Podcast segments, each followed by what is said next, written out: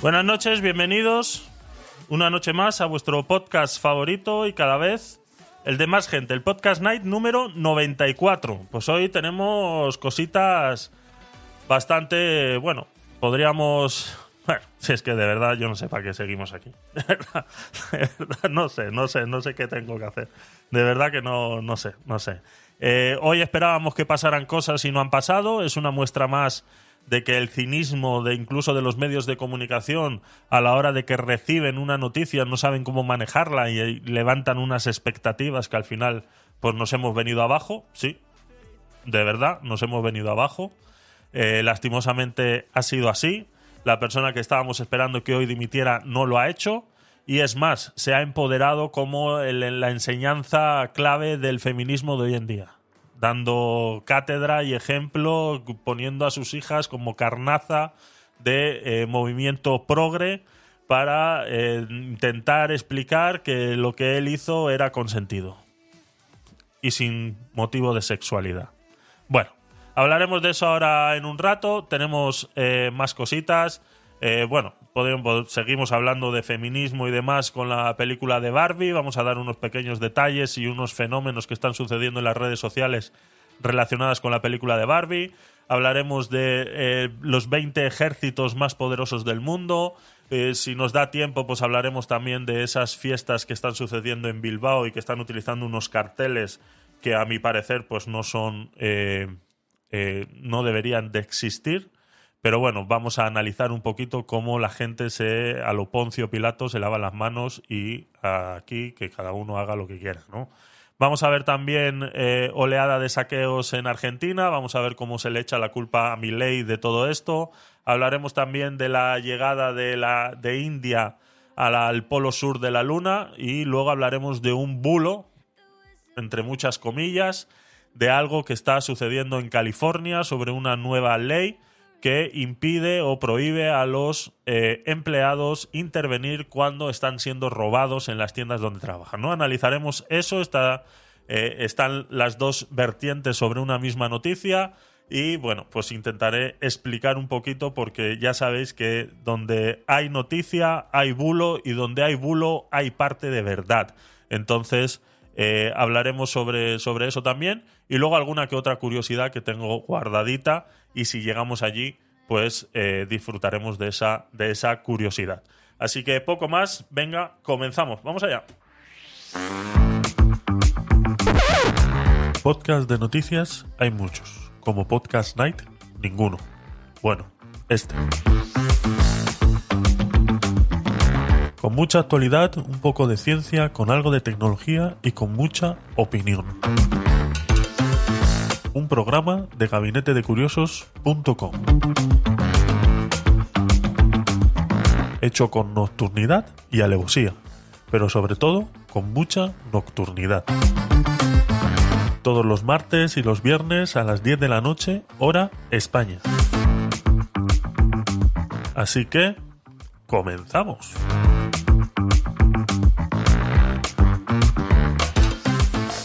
10, 10 y cuarto de la noche, hora española. Vamos con la actualidad de hoy con el señor Luis Rubiales haciendo estas pequeñas declaraciones. ¿Es tan grave como para que yo me vaya habiendo hecho la mejor gestión de la historia del fútbol español? ¿Ustedes creen que, que tengo que dimitir? Pues les voy a decir algo. No voy a dimitir. No voy a dimitir. No voy a dimitir. No voy a dimitir. No voy a dimitir. Y les digo más. He recibido muchas presiones yo también, no solo ustedes. Me han llegado muchos comentarios. Me han dicho. Bueno, no va, no va a dimitir. Esas palabras desafiantes. Ahí habría que verle la cara. Para los que estéis aquí en YouTube y en stream, pues podéis verle la cara de este señor diciendo no voy a dimitir. Si tuvieras la cara junto a la misma distancia en la que tenía Jenny Hermoso, en vez de darte un beso, te mordía la oreja a lo, a lo Mike Tyson, porque realmente es bastante desafiante escuchar a este señor cómo se llena la boca diciendo que no va a dimitir. ¿no?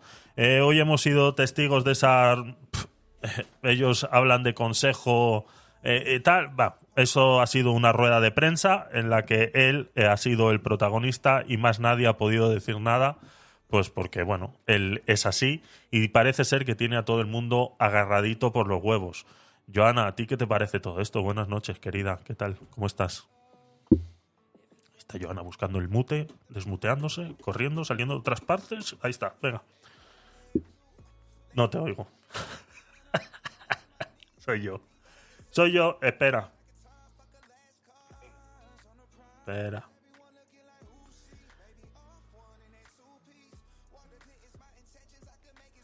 A ver ahora. ¿Aló? Ahora sí, como siempre. Ahora. Como siempre. Que exacto, que correcto. Eh, pues En el momento en el que estaba más lejos del teléfono ahí es cuando me has hablado tú. Y entonces me he pegado una carrera que no me ha abierto la cabeza de milagro. Ay, Dios mío. Siempre, siempre. Tal siempre. cual. Bueno, Oye, ¿qué mira, te... pues yo estoy ahora mismo mu- muy reflexiva con el tema Rubiales. Estoy Ajá. harta y reflexiva, ambas ver. cosas, ¿vale? Porque yo, eh, bueno, pues para hablar con propiedad de, de la rueda de prensa, como tú la has llamado, o, la Junta General que han celebrado, mm, quería escucharla entera. Han sido 47 minutos, 48 si no me equivoco, que de hecho compartí el enlace incluso en el, en el grupo de Telegram. Y, y fíjate, Javi, que yo no tengo esa sensación de prepotencia ni de soberbia, al contrario, yo creo que ha estado sumamente comedido, que ha tenido muy ensayado lo que ha dicho y a mí me ha dejado eh, muy reflexiva. No porque sea más o menos repugnante lo que ha hecho, eso, los hechos son los que son y punto, ¿no? Pero realmente me pongo a pensar eh, a qué nivel de decadencia hemos llegado en esta sociedad para que em, con esta situación de lo que ha pasado y teniendo en cuenta los últimos acontecimientos que se han sabido, ¿no? Esa parte del vídeo que no se ha visto y parece que ahora sí que se ha visto después que él mueve los labios, eh, parece que le pide ese consentimiento y, y- y yo a ella lógicamente no se le ve la boca porque estaba de espaldas, ¿no?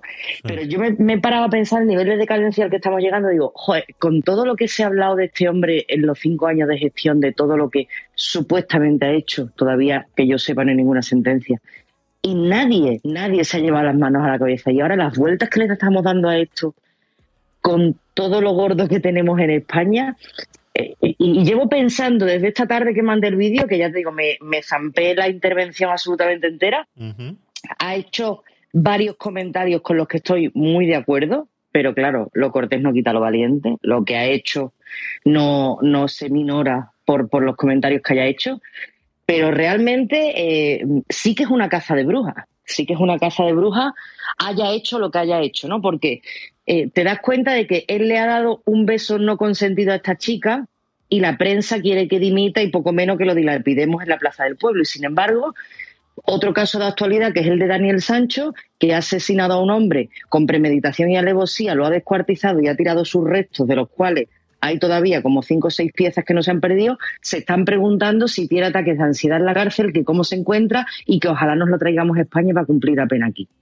O sea, son la cara y la cruz de lo que somos en esta bendita España, que, que somos capaces de eh, fusilar a una persona por un beso, todo lo demás que lleva, no voy a repetirme porque ya va a ser muy pesado, y sin embargo la otra cara es capaz de blanquear a un asesino con premeditación que descuartiza un cadáver de alguien con quien supuestamente tenía una relación mínimamente afectiva, ya no sé si de amor, de amistad o de lo que quiera que sea, pero al menos no era la primera vez que veías a esa persona y lo blanqueamos por otro lado la prensa. Entonces, mm, ya te digo que estoy muy reflexiva porque mm, le estoy dando muchas vueltas de qué es lo que le ha pasado a esta sociedad que, que- que está tan putrefacta y, y tenemos esos valores tan distorsionados, ¿no? Donde vemos muchísimo más grave un beso no consentido o consentido o como quiera que sea, ya podremos discutirlo, respecto de un asesinato, ¿no? ¿Qué, qué es lo que nos ha pasado en el camino?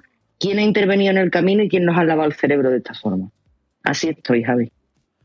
A ver, si yo al final entiendo la situación, yo lo decía en su momento cuando se estaban analizando todos estos hechos, en qué encaminado se estaba llevando la situación.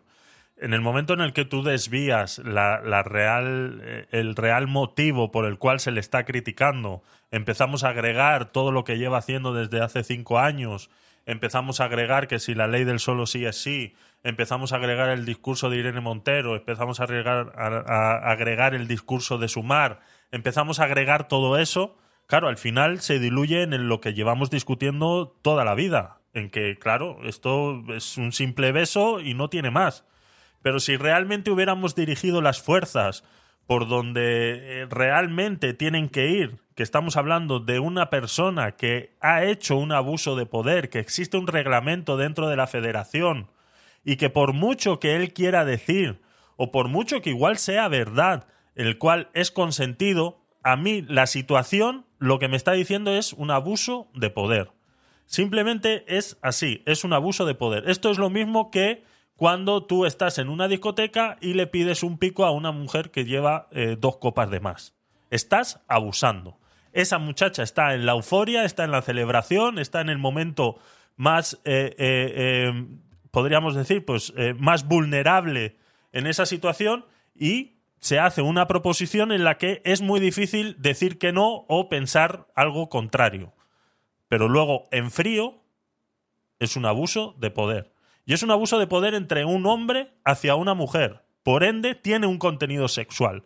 Por mucho que él haya querido rebajar eso en, esos 47 minutos que él estaba hablando, que, que ha querido rebajar ese contenido sexual porque dice, es que es, es sin contenido sexual, es como yo lo haría hasta con mis hijas, ¿no? Tenía sus tres hijas ahí. A mí se me cae la cara de vergüenza escuchar a una persona que es capaz de comparar o de poner a sus hijas dentro de un problema que solo ha generado él. ¿No? Él fue el primero que, eh, diez horas después de haber hecho lo que hizo y de ser criticado por lo que hizo, que son las únicas diez horas en las que realmente se critica el hecho, después de ahí ya se deriva en todo el politiqueo y toda esta mierda que estamos hablando del feminismo y todo eso eh, eh, y demás, eh, se deriva la atención a lo que realmente sucedió. Lo que realmente sucedió es eso, lo que está en las imágenes. Todo lo demás son suposiciones y demás que podemos, que podemos sacar. Entonces, a mí, pues lo dije en su día, digo, es que nos estamos despistando. A mí me da igual si ella tiene que denunciarlo o no tiene que denunciarlo.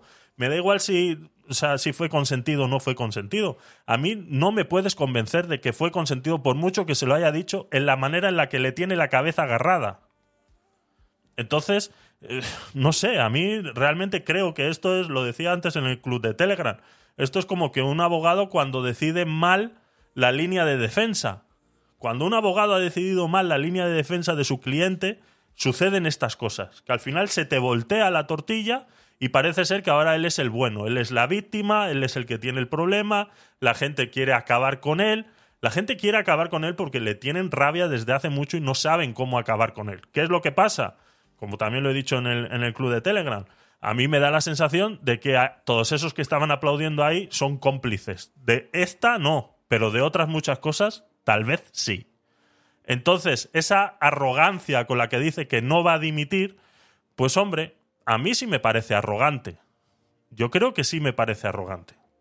Pero bueno, es, como siempre, pues eh, es eh, mi opinión, ¿no? Yo creo que se ha llevado mal esta, esta acusación, esta, sí, que no deja de ser una acusación social, no hay nada firme, está claro que, pero sí hay un reglamento en el que dice que a esta señora si se le besa forzadamente, y forzadamente se le besa, porque como le tiene la cabeza agarrada, está forzado. Yo no veo un movimiento mutuo de los dos para darse un beso. No lo veo, lo siento mucho. O sea, el que quiera verlo, pues bueno, chicos, no sé qué estará fumando, pero, o sea, como están las imágenes, está claro. Al menos para mí. Joana, no sé qué. Un segundito. Vale. Eh, lo que estáis en, en stream, Azulá, no sé si me estáis oyendo porque cuando he reiniciado el Bluetooth me ha bloqueado la mesa. Es que esto es una mierda. Lo de Clubhouse es una patata. De verdad, es una mierda como la copa de un pino. Eh, Azulá, por favor, confírmame que me oyes ahí en stream. Y si hay alguien en YouTube también que me lo confirme por los, por los comentarios, por favor. Azulá. ¿Pero a dónde más manda el comentario? Ah, vale, sí. Uy, ha llegado antes al móvil que a... Vale. Buah, y ahora se ha salido de él. Mm, Mira, Javi, dime. respecto a este tema, ha saltado la noticia esta tarde, ¿vale? Y yo voy a estar expectante. Voy a estar expectante para ver qué eco se hacen los medios, si los mismos medios que están dándole tantísima difusión y comentando a todas horas este tema, si hablan del mismo modo de lo siguiente. Por desgracia, este lunes ya se ha producido lo que sospechábamos que iba a pasar y no nos hemos equivocado. Este lunes, un violador de los que han salido a la calle por la ley de la Montero y, de, y del PSOE, del solo sí es sí, ha intentado ya violar a una chica aquí, Ajá. en dos hermanas, Sí. al lado, ¿vale? Afortunadamente, la chica pudo escapar porque le dio un palo en la cabeza, la estaba esperando, salió de, de su turno de noche, la estaba esperando, le dio un palo en la cabeza y a pesar del aturdimiento, ella logró escapar y afortunadamente todo lo que chilló, había un testigo allí, una persona que le ayudó, llamó a la policía y, y afortunadamente eso es lo que le ha pasado. Entonces, ya están empezando las subsiguientes consecuencias de esta ley. ¿Cuánta, cree, cuánta gente cree de, de esta progresiva mediática que se va a hacer eco de esto? Ninguna. Está claro. Ahí estamos Ninguna, completamente. Exactamente. Sí, ahí estamos completamente de acuerdo. eso. Por eso es- esas son las mediciones de la importancia de las cosas que estamos haciendo. Eso es lo que yo, por más que lo mastico, Javi, de verdad que no lo entiendo. Te prometo que no lo entiendo. No, no, sí. Vuelvo y repito. Yo entiendo lo por, por, por el problema que estamos pasando todos. Pero si no nos hubiéramos diluido en el problema y lo hubiéramos tratado con lo que es, no estaríamos en este problema ahora mismo. Y, no, y él no hubiera tenido argumentos para librarse de ese problema. Y es lo que pasa siempre cuando se trata esto. Cuando se tratan este tipo de cosas, pasa siempre lo mismo, que nos diluimos en la situación. Es lo mismo que está pasando con Sancho. Es lo mismo. Se nos olvida que esa persona ha matado a un hombre y que lo ha confesado y lo ha descuartizado y lo ha tirado a un, a un vertedero. Se nos olvida. Y está recibiendo unas, unos apoyos y unas ayudas y unas... Y, y- y se está hablando tanto en la televisión de él que si no, eh, hoy salían los periodistas de Telecinco diciendo hay que hacer todo lo que sea posible para traerlo a España y que cumpla condena.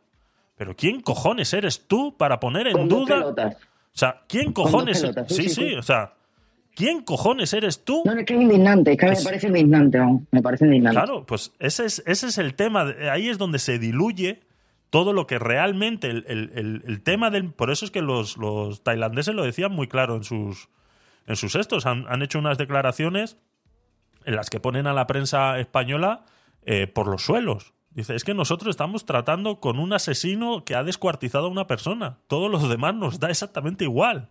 Si porque lo ha hecho porque estaba loco, que si no sé qué, que si no sé cuántos, que si tiene... Mira, que nos da igual. O sea, esto va a ser juzgado por lo que es y que luego el abogado haga lo que tenga que hacer. Pero mientras tanto, se nos está olvidando que el tío es un asesino confeso, que ha descuartizado y ha tirado a un vertedero los trocitos. Se nos olvida. Y es, ese es el problema. Ahí es donde yo voy. Que cuando se tratan estos temas se diluyen tanto que si la ley del solo sí es sí, que si la no sé qué, que si yo sí te creo, que, que porque es hombre y no sé qué, que si hubiera sido la mujer la Anabel Alonso con el otro no pasa lo mismo, que ahora pues esto de, de- del violador este que salió del, eh, beneficiado por la ley y que ha vuelto a intentar eh, violar. O sea, es una manera de diluir la realidad que claro, que luego pues claro, nos pasa lo que nos pasa. Pero bueno, eh, no vamos a. No vamos a sacar nada, nada en claro. Seguiremos eh, la noticia. Eh, pasaste tú también por el club de Telegram, Joana, algo de que, de que parece ser que se iba a judici- ju- judicializar algo de este tema de Rubiales, ¿verdad? Nos, eh, a ver, lo tengo por aquí. Eh, Sí, yo no, yo no he entendido por qué no se ha denunciado todavía este tema y por qué estamos comunicados, comunicados bien. ¿eh? exactamente. y por aquí te quiero ver. Entonces no, no entiendo por qué no. Ahora esta tarde han sacado otro nuevo comunicado que según parece han suscrito todas las jugadoras que de la selección diciendo que, que no iba a permitir que se pusieran esas palabras en su boca. Pero oye, para adelante, tira para adelante, tira para adelante. Eso es lo que yo lo que yo creo que debería hacer. Claro. Tan convencida que eso es así tal, tira para adelante. exacto. Lo que pasa que me da la sensación de que hay partes de la historia que no sabemos y que no sabremos nunca. Esa es la sensación que yo tengo. Ahí exactamente donde está también parte del problema, ¿no? Mucho comunicado, pero nadie realmente ha salido a hablar, a decir las cosas como parece ser que se dicen en los comunicados. Porque incluso la, la, la, la selección española de fútbol femenino ha dicho que no iban a participar más hasta que este hombre no saliera de, de, de, de donde está, ¿no? Del puesto en el que tiene. Pero sí, eso es un comunicado. Yo me gustaría ver a las mujeres eh, de- del este hablando y diciendo realmente lo que, lo que están diciendo en ese comunicado. Eh, Laura, buenas noches, bienvenida. Buenas noches, muchas gracias. ¿Qué tal estáis? Todo bien, gracias a Dios. Sobreviviendo. I'm a survivor, yes. Ahí te veo, ahí te veo. Sí, señora. A ver si llega el apocalipsis pronto. Nos vamos a extinguir, eso lo tenemos claro ya, ¿no? Correcto. Y empezamos por aquí, por Andalucía, exactamente. Hombre, si no es por un lado, será por otro. Claro. ¿Qué te parece este tema de Rubiales, Laura? Bueno, a mí me tiene negra, yo te lo digo. Pero te, me tiene negra y te voy a decir por qué. Eh, porque, porque no termino de entender nada. Es decir, yo tengo muy claro, muy claro, y lo tengo cristalino, que lo que ese señor, vamos a poner señor porque no quiero volver a repetir los apelativos, eh, hizo es incorrecto, está mal, está mal hecho. De cualquier manera que me lo pongas, me lo puedes poner para adelante y para atrás, un jefe a una subalterna en un momento tan importante como ese momento no puede hacer lo que él hizo. Y eso, punto final. Que eso sea una agresión sexual. Oye, ay, aquí podemos tirar el chicle tanto cuanto tú quieras, ¿no? Pero, pero es que un presidente de la, de, de, de la Federación de Fútbol no puede hacer eso. Punto. Y que hay un O sea, Es que reglamento. eso no puede ser. Claro. Pero es que más allá del reglamento, es que ya es una cuestión de decoro, es una cuestión de decencia, es una cuestión de saber estar. Es decir, tú eres el presidente de una federación de fútbol, es la entrega de, de la Copa del Mundo. Oye, o sea, eso no pasaría en la Copa del Mundo de hombres. Una- un espectáculo como este no pasaría, probablemente, porque tiene mucho más tiempo instalado. Es como que aquí podemos hacer lo que nos da la gana. Hombre, no. Es que es la entrega de la Copa del Mundo de mujeres. O sea, no puedes permitirte este tipo de cosas. Y, y, y, y la gente lo tiene como, me parece que lo tienen como normal. Es como, no, si no se pueden dar un pico, hombre, te puedes dar un pico con quien te salga de tu mismo papo si quieres. En el vestuario, en, el, en, el, en la fiesta, en donde te dé la gana. Pero lo que no lo puedes hacer en el palco de la entrega de la copa, no lo puedes hacer, y menos una subalterna, es que ella es una subalterna.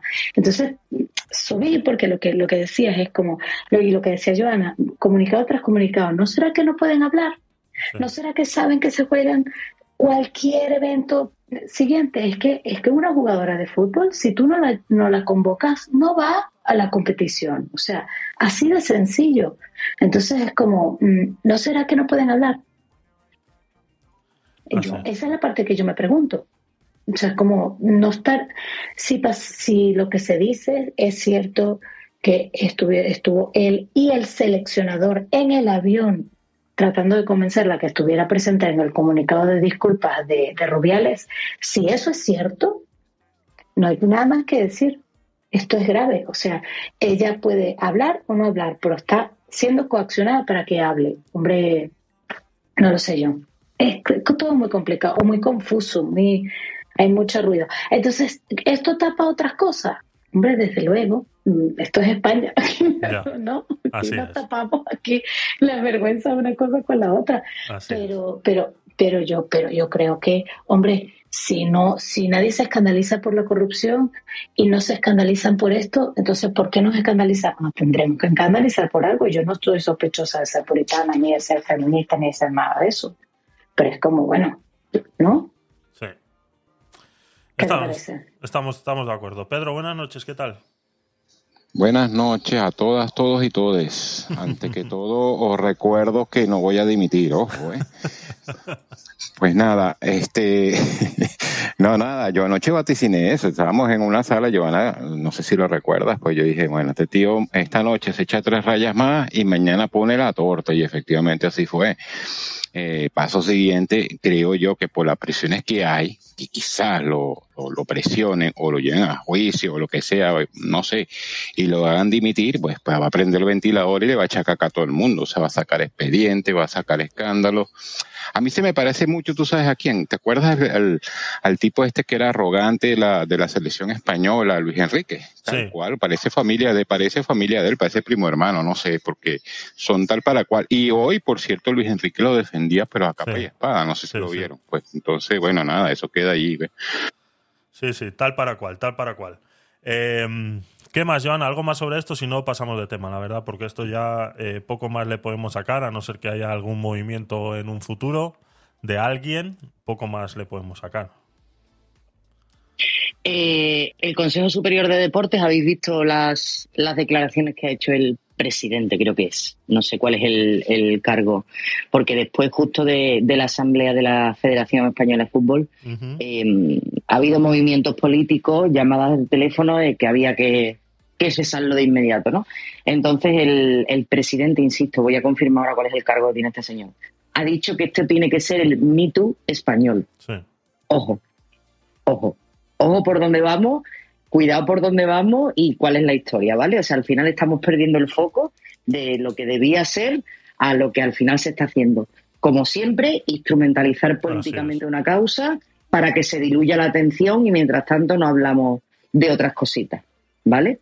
Entonces. Pero, Joana, la FIFA sí que le abrió expediente, ¿no? Porque eso sí me parece sí, Sí, bueno, por la FIFA ha abierto expediente, sí. Que es un sitio súper corrupto, que es el lugar más corrupto del mundo, mm, cerca del Vaticano probablemente. Eh, oye, que hayan abierto expediente a mí me parece al menos notable. Milagros, buenas noches. ¿Qué tal? ¿Cómo estás?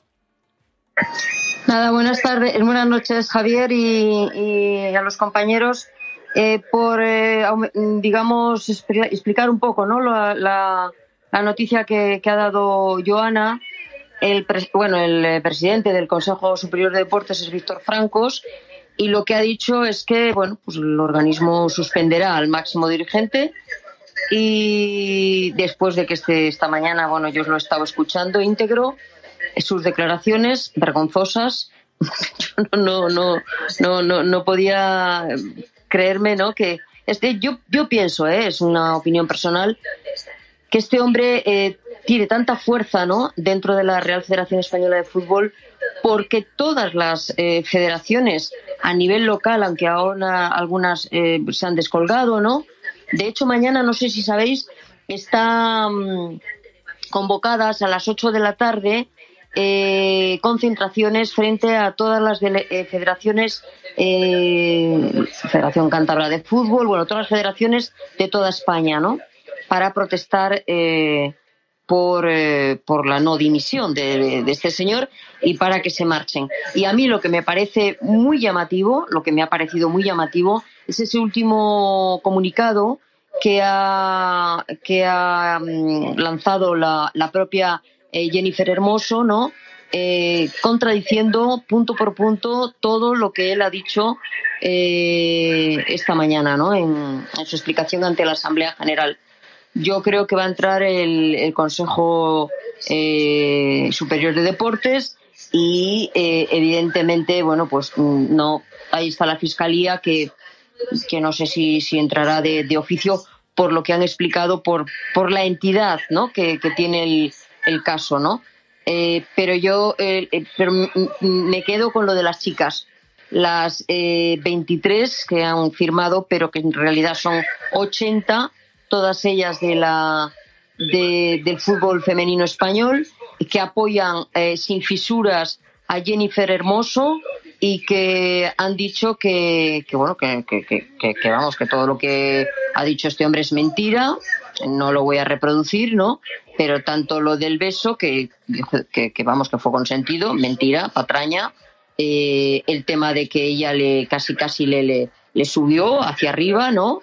Y demás, eh, todo es mentira, o sea, es mentira todo.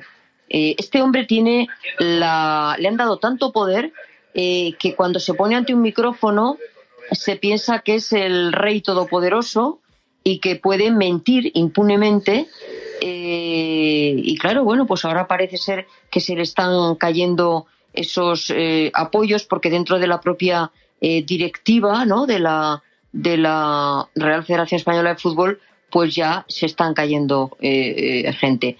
Y, esto será una cascada, ¿eh? porque entiendo que, que ya no son mm, seleccionadores, ya no son futbolistas, eh, sino que, lo más principal, que son los que a él le apoyan en, este, en, en, la Federación de Fútbol, son las federaciones de las comunidades autónomas, ¿no? Y cuidado con lo que hay en las federaciones autónomas las comunidades autónomas. Aquí en Cantabria está imputado también en varios casos el de, el de aquí y me imagino que por ahí. Y es porque eh, la desfachatez, por ejemplo, que ha dicho esta mañana, ¿no? Eh, de, subirle el sueldo a 500.000 euros. es increíble. Eh, Javier, es que es, que es, mezclar churras con merinas, ¿me entiendes? O sea, es, como decir, y que conste así en plan chuleta, ¿sabes? O sea, como diciendo, delante de todo el mundo allí, diciéndole, eh, bueno, y que conste que del bar que, que te voy a, subir el sueldo a 500.000 euros, ¿no? Bueno, ¿y eso a qué venía? O sea, que pretendía hacerse más machito todavía allí delante de todos, eh, como diciendo, y así se compra la gente, Javier. Así es como se compra la gente. Dos, dos cositas importantes. Em, la primera, eh, vosotros, si habéis visto la entrevista, la otra, al final me sale entrevista y la rueda de prensa, por tu culpa, Javi. Es que es una rueda de prensa. sí, sí, por el tiempo que ha durado, la verdad. La intervención, ¿habéis visto qué es lo que ha pasado hasta en cinco ocasiones, creo que he contado yo? Le han aplaudido la inmensa mayoría del auditorio. ¿Qué ha pasado cuando ha terminado Rubiales de hablar? Se ha levantado el auditorio completo y le han aplaudido. Todos de pie, aplaudiendo. Bravo, bravo, bravo. ¿Vale?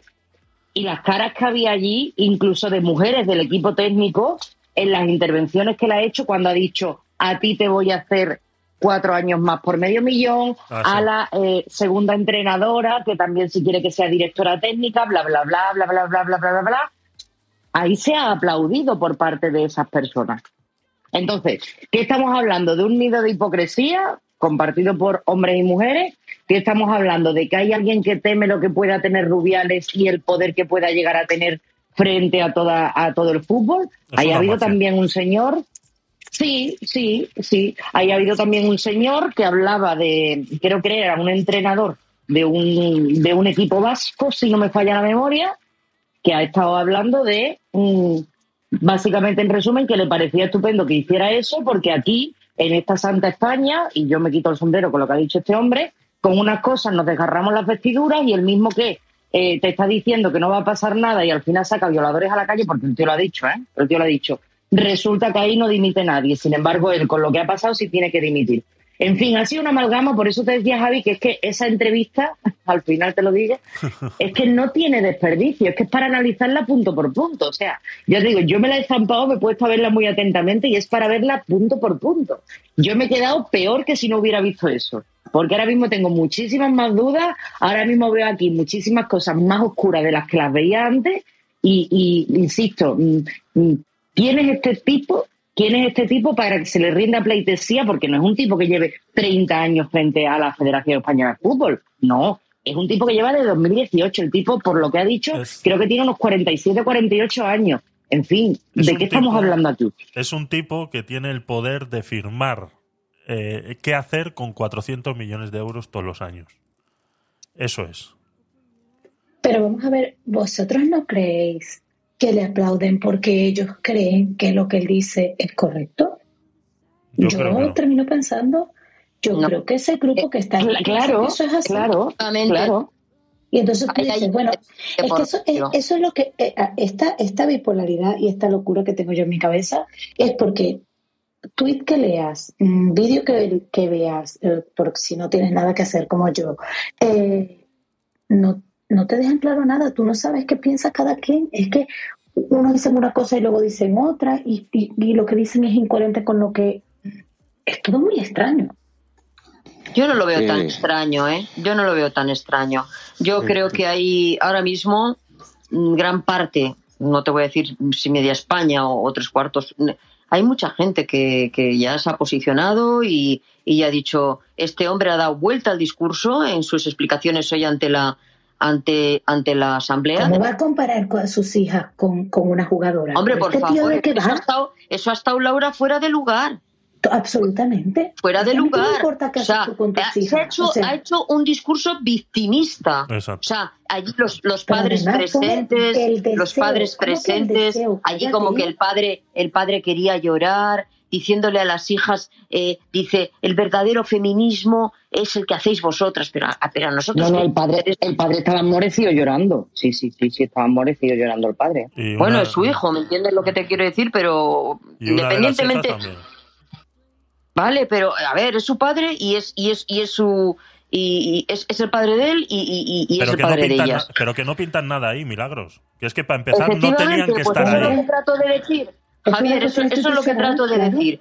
Y, y a mí no a- me vale que este señor que este señor se presente delante de toda España con ese victimismo que ha querido y, y, bueno, las explicaciones de lo que ha pasado últimamente, ¿eh? porque claro, yo ayer en el programa de Radio 2.0 ya lo viste a, a Joana, hice un resumen completo y, y faltarían cosas, porque él, él mismo ha dicho en sus explicaciones ante la Asamblea General que hay cientos de demandas contra, contra él. ¿Me entiendes? O sea, que es que no nos lo estamos inventando los demás. Ahí están. Bueno, pues a partir de ahora igual tiene que entrar y salir eh, del, del juzgado como la barca Treto, ¿no? O sea, que decimos aquí en Cantabria. Entonces, bueno, pues yo creo que este hombre se enfrenta a algo muy gordo, muy gordo, porque tiene muchos flancos por ya, no, ya desde el punto de vista político, desde el punto de vista deportivo y tal. Entonces yo creo que a este se le van a ir cayendo los, eh, los apoyos. Las chicas, por cierto, que no lo he dicho antes, las chicas todas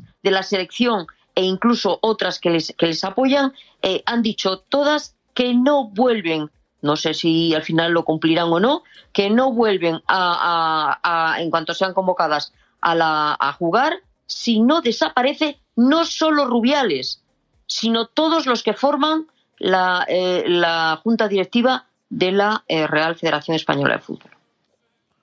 Y yo voy y me lo creo, milagro. Ya. No, ya, ya lo he Claro. puesto por delante, Joana, lo he puesto por delante, que ya Claro. veremos a ver si se cumple o no se cumple, porque el dinero es muy goloso y aquí, claro, con esas millonadas que él está ofreciendo, pues Bueno, y, es que su, y, es que su, y es que su trabajo, te quiero decir, el trabajo de, la, de las chicas, ¿entiendes? Tú que te vas a ir de tu trabajo por... Eh, no me lo creo. Todas Claro. no me lo creo. no me lo creo. Wico. Pero por eso mismo ellas dicen, dicen, y, y yo me lo creo a pies juntillas, que se han sentido intimidadas. Vamos a ver, es, es el superjefe, es el superjefe. Eh, ¿Qué le vas a rebatir tú a tu superjefe? Ellas han salido cuando ya se han visto arropadas y eso, ¿me entiendes? Y aparte que la chica yo creo que en ese momento de euforia y de alegría y de, y de tal, yo creo que no supo reaccionar. Exacto. Es el que decide si vas a Es comer que, o no. nadie, es que nadie habría sabido reaccionar a eso. Ha, es que ha si tú llegado estás en Wico ese la momento sala. que tú ni piensas. y- y A ver. vamos a darle chance a Wico, creo yo. Adelante, Wico. Bueno, un, un gran saludo a todas estas personas, todos, imagínate, Milagros y Joana y todos ustedes. Pues, eh, yo quiero contribuir a- en algo a la, a la discusión. Yo estoy aquí en, en Estados Unidos, pero tengo un hijo que es especialista en gerencia deportiva. Y, y además, no solamente eso, sino fanático de, lágrimas de sangre del de, el fútbol español. Y, y, es un joven, ¿no? Y quiero, quiero expresarle un poquito cómo es la visión del joven. Eh, eh, eh, realmente está impactado por la situación que están viviendo ahorita, esto que cuentan. O sea, realmente está siguiendo minuto a minuto la situación. Y lo que pasa allá con, con este con esta persona eh, impacta eh, eh, o modela el comportamiento de mucha gente. Yo creo que tiene que haber un trato ejemplar para manejar esta situación. Yo creo que lo que están haciendo está bien porque esto tiene un impacto en muchos profesionales, la, misma, el impacto va más, más allá de España.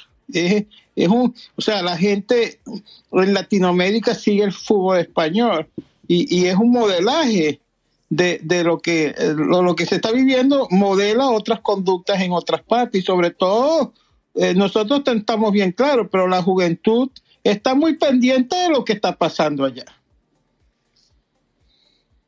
Muchas gracias, Wico. Silvia, ¿qué tal? Buenas noches.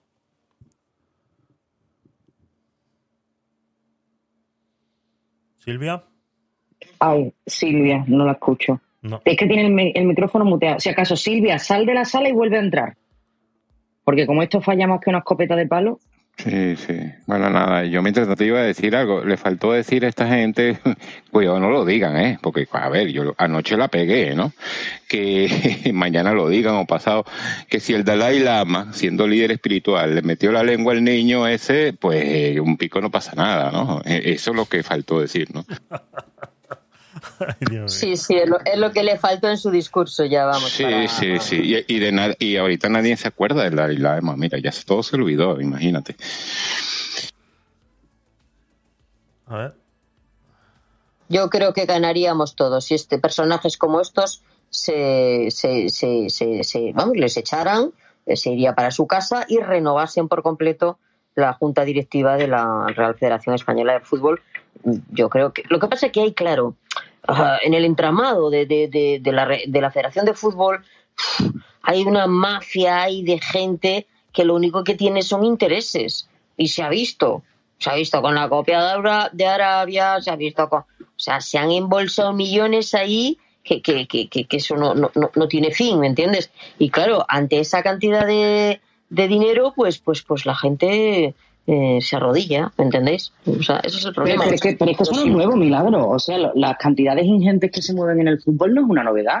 No, para- no, no. Eh, Pero ¿Sabes? estoy, diciendo que, es- eh, o sea, la estrategia que él ha utilizado la ha dejado caer ahí con el seleccionador eh, de, las, de, las, de las mujeres. O sea, la ha dejado caer. Que te voy a subir el sueldo a 500.000 euros y tal. Pues eso ya crea preceden- precedente en la sala. O sea, ya como diciendo, bueno, aquí va a haber subidas de sueldo y tal. Y otra cosa que tú has dejado caer y que a mí me parece muy importante, Joana. Es decir, este señor ¿qué no sabrá? O sea, ¿qué no sabrá de políticos, de tal? Porque dicen que hay grabaciones por parte de él, que él se ha cuidado muy bien las espaldas, incluso con el propio presidente, Pedro Sánchez. Entonces, cuidado si este tío tira de la manta también. Este tiene que tener de todo. De fiestuquis con políticos a, a- a de todo. Este al lado del Tito Berni se queda pequeño. Hombre, es Marco Polo al lado del Tito Berni. Pero Silvia, yo estoy angustiada con Silvia. Espérate un segundito. Vamos a darle Es paso que no sé a, por qué Silvia. vamos a darle paso Sí, a pero José Silvia que mientras. haga alguna señal por si tiene algún a ver. problema. A ver, Silvia. Hola, hola. Sí, Ahora. ah, Ay. perdón. Bienvenida, Silvia. Muchas gracias. Bueno, mira, yo mm, lo veo todo muy corrupto. No soy española, pero llevo aquí un cuarto de siglo y voy a votar mm, porque porque voy a votar, pero vamos, que para mí son todos muy parecidos. Y está en todo la corrupción, desde el rey hasta hasta el hospital donde trabajo, ¿sabes? Es algo, y da igual quien gobierne, está permanentemente ahí. Es un, un tema estructural, me parece. No lo sé. Gracias. Gracias, Silvia. José, buenas noches. Eh, buenas noches, voy conduciendo. Bien, eh, seré breve. Uy, me cae el teléfono. Eh, no sé de- muy bien de qué va la conversación, le he dado el botón ahí, pero. Rubiales. Pero ya, ya se ha denunciado, ya este tío ya es. Debemos pasar página, ¿no? Eh, Que dimita, que lo hagan dimitir las instituciones que se deban y, a, a las cosas realmente importantes, ¿no? Bueno, pero mira, te voy a explicar una cosa, José. Tú sabes que la cantidad de niños que hay en toda España practicando el fútbol y se está, se está, se están llevando a cabo dentro de las propias federaciones autonómicas corruptelas, ¿me entiendes? Con el tema de las mutualidades, se están embolsando una cantidad de dinero de los de los padres, pa- de los padres, porque al fin y al cabo al niño le gusta el fútbol y el niño pues oye tiene que jugar al fútbol, ¿me entiendes?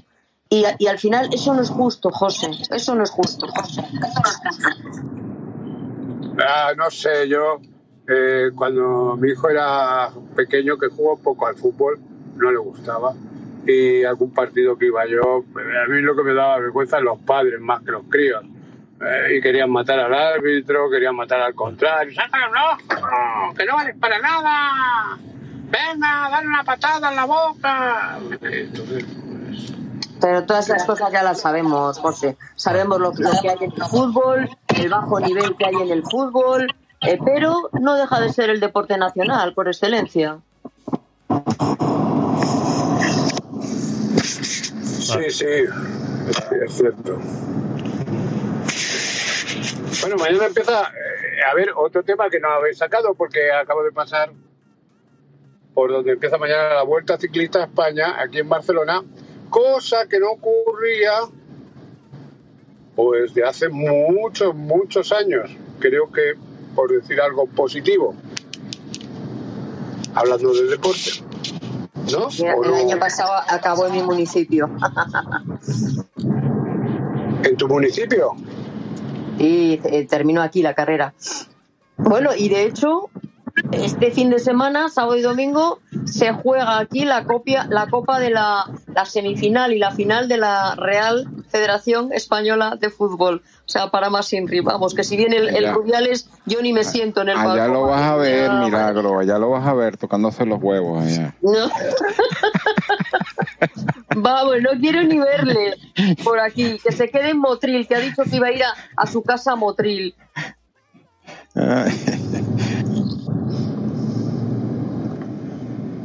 Bueno, me, me desmuteo, gracias. No te muteas, al contrario, José. Al contrario, al contrario.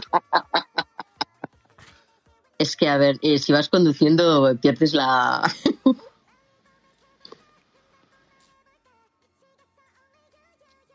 Bueno, Javi, ¿te ha dado un algo? ¿Continúas ahí?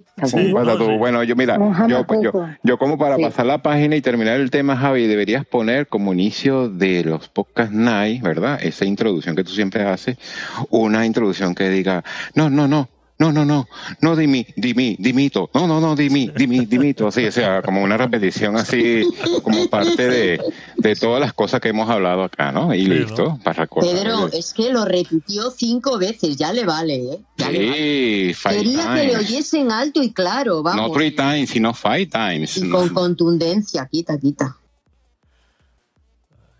Bueno, eh, yo creo que poco más, eh, bueno, lo he dicho hace 15 minutos, lo vuelvo a repetir, yo creo que poco más podemos sacar de aquí hasta que no haya nuevas, nuevas declaraciones, menos comunicaditos y más declaraciones y que realmente a ver si se llegan a tomar eh, cartas en el asunto en este tema. Así que si me permitís, eh, seguimos con el programa de hoy. Venga, vamos allá.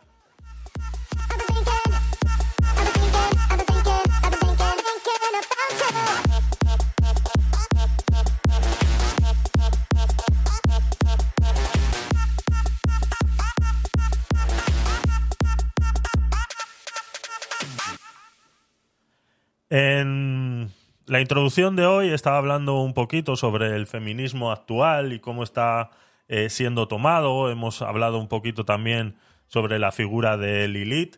Eh, hay algo que está sucediendo en las redes sociales últimamente y es el fenómeno Barbie. Hemos eh, visto pues cómo todo el mundo se ha hecho eco de este fenómeno vistiéndose de rosa, cómo todo el mundo y todas las empresas al fin y al cabo han sacado un producto de color rosa.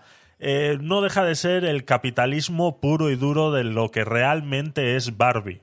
Ahora bien, eh, Barbie está siendo utilizada o la película de Barbie está siendo utilizada en las redes sociales y por muchas mujeres feministas para acabar con el patriarcado. Y está en modo test de revista pronto, esa que te encontrabas a mitad de camino de la revista y, veías, haz este test para ver si tienes afinidad con tu novio. Pues algo parecido está sucediendo con la película de Barbie. La noticia dice así, el sorprendente test de Barbie que está arrasando entre las mujeres lleva a tu novio, dicen, a ver la película de Margot Robbie para saber si es tóxico o misógino.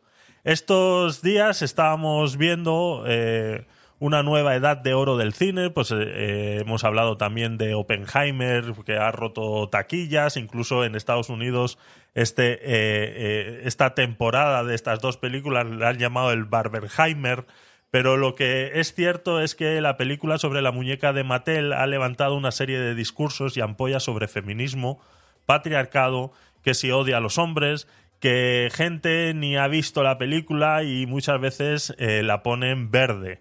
Y demás eh, patatas, patrañas y opiniones que hay en Internet sobre la película, ¿no? Pero para mucha gente Barbie ya es más que una película sobre una muñeca. Y específicamente muchas mujeres la están usando para ver el nivel de machismo de sus parejas. Dicen eh, que el test funciona de la siguiente manera. Eh, dicen, pues bueno, primero que si de repente una sola película sería suficiente para juzgar, ¿no? Pero el test eh, funciona eh, de la siguiente manera. El, test eh, se ha empezado a hacer bastante popular en las redes sociales gracias a una guía que determina cómo de machista es tu novio según cómo reaccione a ver la película de Barbie, ¿no? si muestra un odio visceral hacia la película y se dedica a criticar a la directora, entonces es un tóxico y un misógino si entiende al menos la mitad de los temas y, y críticas de la película, entonces es un tío normal con valores normales y estabilidad emocional. Y según el test, si comprendes más de la mitad de la película, directamente eres un Ken. Eh, ¿Quién ha visto la película de los que estáis aquí? Yo quiero conservar mi, mi salud mental intacta, sí. Entonces no la he visto ni la voy a ver. Buenas noches, Daniel. Mira, a mí no me hace falta, a mí no me hace falta ver la película para saber que es una basofia. No me hace falta verla ni gastar mi dinero. Y quien me haga cambiar de opinión, le regalo 100 euros, pero va a ser que no va, que no me va a convencer. Ya luego, con, ese test, es que, es que luego no quieren que les, llame, les, llame, les llamen feminazis pero con ese test es, que son métodos nazis. Eh, haz este test para saber si eres de raza pura y si no eres de raza pura, pues ya no sabes lo que te toca. Es que, es que son feminazis, son feminazis. Lastimosamente han tenido mucha audiencia porque estoy seguro y me juego los dos manos, las, las los manos y los pies, que muchos fueron sin saber qué se iban a encontrar, simplemente porque vamos a reconocer que Barbie fue una eh, para la infancia de muchas, pues fue, se sienten emocionalmente unidas a esa, a, esa marca, a esa marca. Pero muchas madres llevaron a sus hijas, a sus hijos, y les resultó ser un, fraude porque no están de acuerdo con el discurso que ahí se vende, que no es más que victimismo para todas las mujeres, criminal, criminalización para todos los hombres y odio al varón. Muchas gracias. He terminado. Daniel, Oye, pero, pero, pero, pero, Daniel, mira, tú, yo, tú no.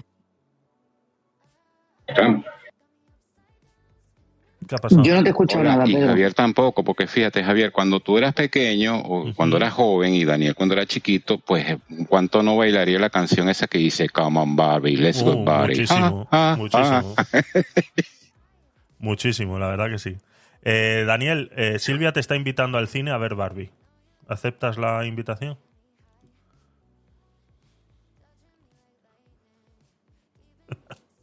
no se ha enterado. Se lo está pensando, ¿no? creo, ¿no? Me da la sensación que sí. Yo creo que está buscando las, las entradas más cercanas que hay en el tiempo, ¿no? Daniel.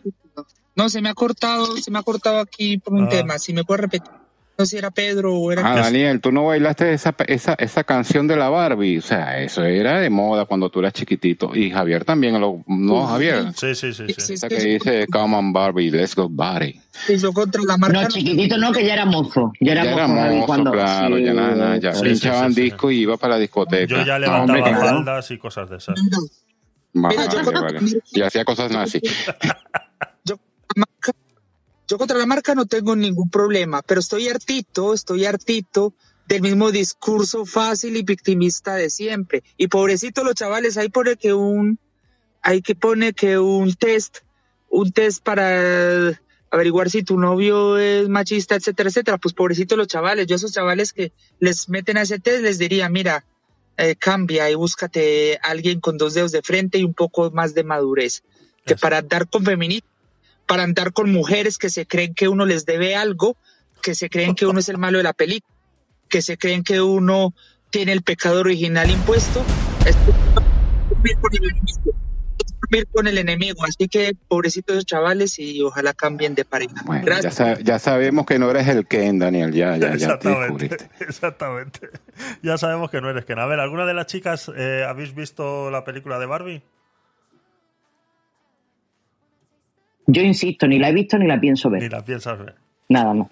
Yo no, no, no, porque de hecho, de hecho Barbie siempre me ha parecido muy estereotípica de las mujeres superficiales que solo se preocupan de su imagen, De la de aparentar siempre, de, de estar siempre divina, exactamente de la rubia tonta. Y por la parte que me toca, me ha tocado siempre mucho las narices. Así que no, no, no me gusta, no me gusta y, y odio, odio absolutamente la figura de esa muñeca, lo que representa, lo que significa. Y, y ya te digo, no he visto la película, ¿eh? Ojo Dice, pero solamente con el teaser y lo demás y lo que he visto ya me, me- me- me produce toda la repulsión del mundo. Nada, cero. dice Azulá en el chat de A mí me Stream, dice que encantaban no. las Barbies, ¿eh?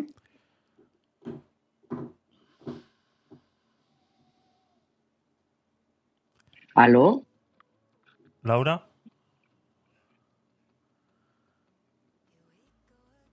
Pues di que lo que dice Azula. Ahora Laura nos dirá, ¿no? Perdón, perdona, Ah. es que es que no sé si es el, el, el wifi de aquí que no sirve. Eh, a mí me encantaban las Barbies y yo tenía, bueno, tuve Barbies hasta que me cansé. Soñaba con tener el edificio de la Barbie, Hasta que la te casa casaste. de la Barbie. Hasta que te ¿No has visto la película? Hasta que me canse, Ah. no, me canse, Ah, vale, vale. hasta que crecí, vaya. Pero me encantaba la Barbie. Y yo no he visto la película porque, ay, porque me da aburrimiento el furor. Cuando hay unas películas que es furor, yo no la veo.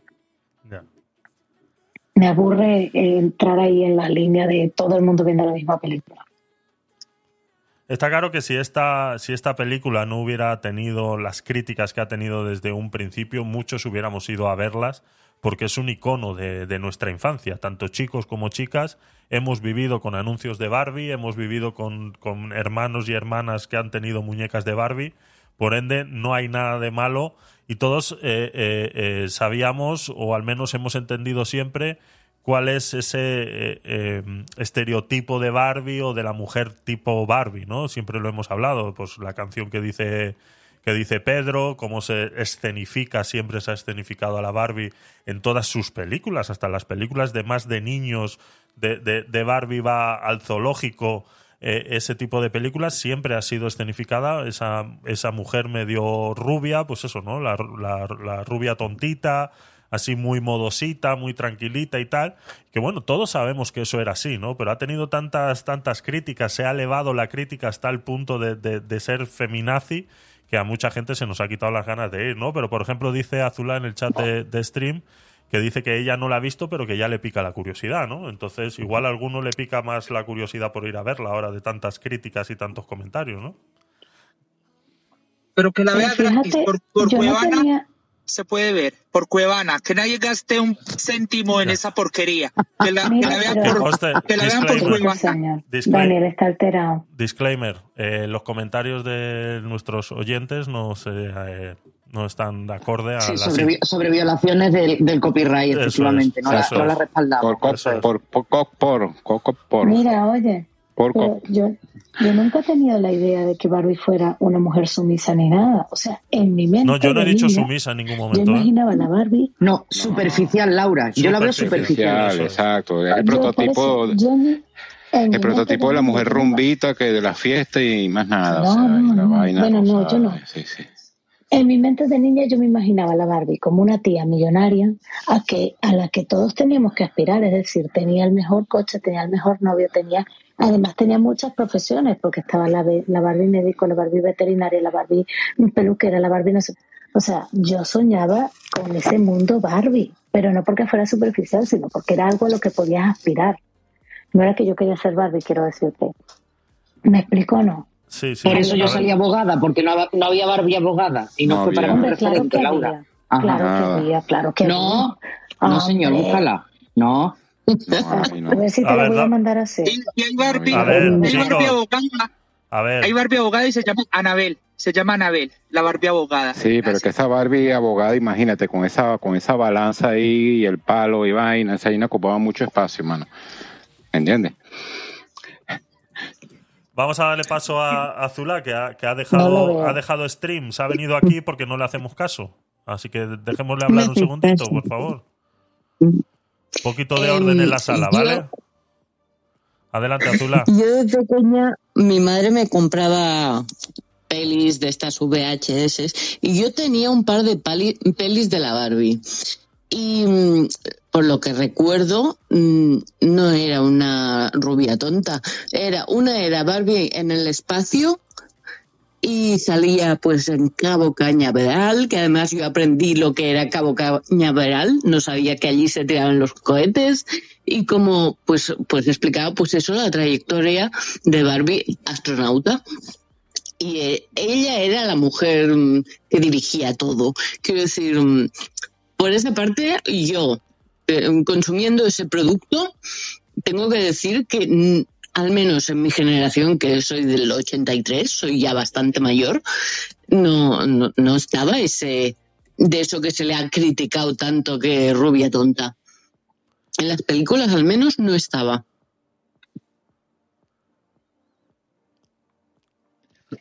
Mira, estoy buscando, estoy buscando gatonas. Yo no, claro, yo supongo que será como yo no conozco el ecosistema Barbie. Oye. Barbie, había una Barbie Loya. Me encanta la Barbie Loya, pero esa Barbie no es de mi generación. ¿Lo ves? ¿Lo ves? No, pero en mi generación no había esas variantes de Barbie. Ah, no, no, no, mira. no recuerdo. Oye, Joana, ya, ya Ah, mira. recuerdo quién era la ¿Qué le he Barbie tiques en la 11, ¿viste? Porque como la justicia es ciega, Ay, Dios mío. Sí, es que también yo creo, yo creo que también esto iba por países, porque yo recuerdo que una conversación con, con, con amigas de aquí que decían, yo nunca vi Barbies profesionales, y yo sí, yo me cansé de tener Barbies profesionales, quiero decirte, me imagino que aquí llegaban más tarde, o llegaban algunas Barbies y no llegaban las que veíamos nosotras, ¿no? Podría También- ser. También es verdad que hay Mira, yo lo más novedoso que yo vi, que yo vi era la Barbie cuando vinieron pelirrojas y morenas, fíjate lo que te digo. Imagínate, si a mí me regalaron de, de, de, de Reyes, me trajeron los Reyes una Barbie hawaiana. O sea, tendría yo seis años. Eso sí, si las te- hawaianas sí, pero hawaiana Pero no es una profesión, eso es un... un- Bueno, pero estamos hablando oriunda. de morenas, de morenas pelirrojas, de eso estamos hablando, ¿no? Barbies étnicas llegaron cuando yo era pequeña. Por eso yo creo que depende del mercado. Yo creo que en Venezuela ibais mucho más adelantados. por ahí empezó Barbie. toda la agenda, la agenda 2030. Mira, la primera muñeca Barbie negra fue Barbie, ¿no? O sea, la mu- La primera muñeca Hijo, Pedro, negra fue Barbie, Te- sí. me- estás desvariando. Sí, sí, sí, sí. No, y, y yo lo que recuerdo, las primeras sí que iban muy enfocadas pues a los vestiditos y a cosas, a tonterías de estas, Ah. sí, es verdad. Eso es. Incluso Barbie embarazada y cosas de esas, sí. Y luego ya empezaron las princesas Disney y las Barbies con profesiones. Pero ya cuando sí que es verdad que las Barbies de profesión, yo ya era más adol- adolescente, ya no estaba por, por Barbie. Eso es verdad. Que Eso es cierto. Porque en Venezuela había desde que yo era pequeña. Y, y ya te digo, hace mucho tiempo. No es que quiera decir yo que estoy muy mayor, tampoco. Mira, fíjate lo que es lo que nos meten desde pequeños, de lo que nos tiene que gustar o no. Que yo precisamente, como nunca en la vida me atrajo Barbie, yo pasé toda mi infancia jugando con otras cosas. Yo pedía videoconsolas, me encantaban los Playmobil, mm, coches teledirigidos, era lo que me gustaba a mí, fíjate, ¿no? Y, recuerdo que cuando yo ya era ya como así, como en plan 12 años o tal, recuerdo que ese año por última vez le pedí a los Reyes Magos una Barbie porque dije, oye, se va a pasar toda mi infancia y yo nunca he tenido una Barbie propia porque nunca me atrajo, nunca me gustó. Y por ser diferente a las demás, yo me pedí una Barbie, la pelirroja, ¿vale? Que era divina ella con su pelo así súper tal. Y mi hermana ya se la cargó a la pobre Barbie, la dejó despeluchar. Pero yo, con- o sea, yo me pedí por los reyes la Barbie, la senté en la estantería y nunca hice nada con ella. Vamos, que no le cambié ni los zapatos, para que te hagas una idea, ¿vale? O sea, imagínate cómo es el cuento. Así es. Fatal lo veo. Tú, ¿Cómo no le vas a cambiar los zapatos? Chica, yo hasta le lavaba el pelo. No, a ver. Hay, hay gente que ni siquiera las sacaba de la caja. O sea, Sí, Claro, esas claro. son las de colección. Sí, yo heredé la, la única Barbie original y ya cuando ya no me interesaba Barbie, mi madre me regala una Barbie. Que dices, "Mm, ¿de verdad? Algo cuando vio. ya tendría Algo 13 vio. años, que dices, madre mía. Algo vio, algo No. vio. Algo estaba pasando ahí que vio que dijo hay que regalarle una Barbie a esta muchacha porque Sí, sí, Mm, no sé, cosas muy raras pasan en mi casa. Bueno, pues eso es el, el mundo Barbie, esos son los nuevos eh, test eh, psicotécnicos, psicológicos por los que tienen que pasar los novios de estas mujeres aficionadas a Barbie. Así que nada, chicos, eh, estar atentos. Seguimos, venga. Ya pronto sale la, Sí, sí, dilo, dilo. ya pronto saldrá la película de G.I. Joe. Sí. around around.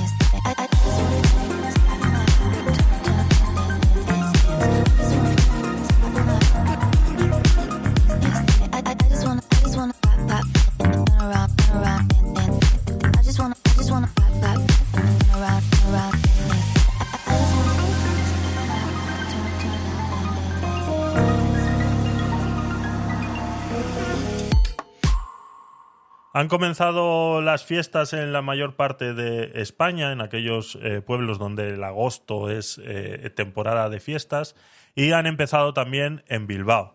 Publican un cartel de las fiestas de Bilbao con Santiago Abascal recibiendo un tiro en la nuca. A lo mm, JF Kennedy, vamos. El líder de Vox aparece en la publicidad de un festival de música que no forma parte del programa oficial. Me llama muchísimo la atención esta noticia fuera del cartel, eh, que para los que estáis ahora en, en directo en YouTube o en stream, ahora os lo voy a poner para lo que lo veáis. A mí lo que más atención eh, me llama de esta, de esta situación no es el cartel, sino cómo se reacciona al cartel. El cartel, volvemos a lo mismo, no es raro de esperar en un sitio como Bilbao, que está siendo apoderado por eh, bilduetarras, entonces este tipo de carteles no me sorprenden para nada. Los ha habido peores en la historia de ETA, entonces esto pues simplemente eh, está dentro de la normalidad de esta gente, ¿no? Y de estos grupos y eh, eh, eh, ¿cómo se llaman? Estas, bueno, estas peñas vascas, ¿no? Que no me acuerdo ahora mismo cómo se llama, que tienen un nombre específico y que les da mucho más eh, eh, eh, eh, poder. ¿no? Calibarroca. La Calibarroca. eh, Exactamente, exactamente, ahí lo tienes, José, gracias. Entonces, estos, estos grupos pues siempre se han eh, distinguido por hacer este tipo de carteles, este tipo de reivindicaciones, sobre todo pues contra, contra políticos y personas eh, de poder de la política, ¿no? Entonces, eh, lo, vuelvo y repito, lo que más me llama la atención es cómo reaccionan automáticamente desentendiéndose de ese cartel, pero ese cartel a día de hoy sigue siendo vigente y sigue eh, pues acompañando las calles de Bilbao. La noticia dice así, la Semana Grande de Bilbao es la principal fiesta de la capital de Vizcaya y para celebrarlo se han anunciado diversas actuaciones musicales en varias redes sociales. Entre ellas hay un festival que tiene un cartel promocional en el que aparece una imagen del líder de Vox, Santiago Abascal, con una mancha de sangre detrás. Un gesto en el que parece que está recibiendo un tiro en la nuca. Además que mm, eh, se ve que está dentro de un coche descapotable, como si estuviera, pues eso, ¿no? A lo JF Kennedy. Eh, tal y como ha apuntado en primer lugar Voz Populi, que fue el primero que se hizo eco de esta noticia, el cartel difundido se trata de una convocatoria no oficial, que no consta en el programa del consistorio de la capital vizcaína. Y es que es algo habitual la existencia de programas alternativos, en el que toman protagonismo diversos colectivos que organizan actos paralelos sin recibir apoyo ni patrocinio del ayuntamiento. El Festival de Música no pertenece al programa oficial. Aquí no estamos hablando de si realmente pertenece al programa oficial o no pertenece al programa oficial. Como ya digo, todas estas peñas y calebarrocas eh, terminan siempre haciendo este tipo de cosas, sus propios eventos, sus propios conciertos de rock, sus propios eh, eh, eh, reuniones punkis y demás. Y eso siempre ha sido así, siempre va a seguir estando así, porque las, las peñas, vuelvo y repito, siguen existiendo. Y en el País Vasco lo único que, la única diferencia que tienen con el resto de España es que están radicalizadas a, esa parte de la, de la política etarra, ¿no? Entonces es, es la única parte diferente, ¿no? Y, y lo del que las peñas organicen conciertos y demás, eso siempre va a existir y va a existir igual. El punto es que este tipo de carteles eh, se sigan permitiendo y no pase absolutamente nada, ¿no? Ahora lo estáis viendo para los que estáis en YouTube, es, pues, eh, perdón, es este, es, es, pues es una vergüenza, realmente es una vergüenza. No sé qué pensáis vosotros. Eh, eh, vuelvo y repito, es un cartel en el cual pues están presentando las fiestas del 24 de agosto y se ve pues eso, una foto de Santiago Abascal sentado en un descapotable con una mancha de sangre en la nuca. ¿Qué os parece?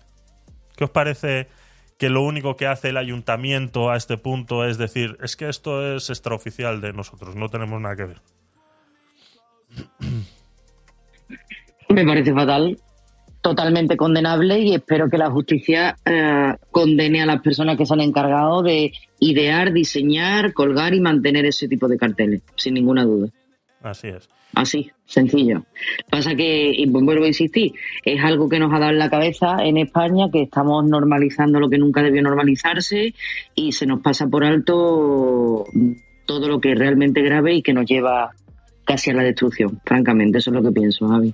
Así es, es una cosa que últimamente se está haciendo muy normal. Vuelvo y repito, estos carteles siempre han existido, pero siempre eh, eh, no, no, no tenían esa difusión que pueden tener ahora a través de las redes sociales. Entonces era una anécdota que quedaba en los barrios donde vivíamos y veíamos esos carteles que dices, pues bueno.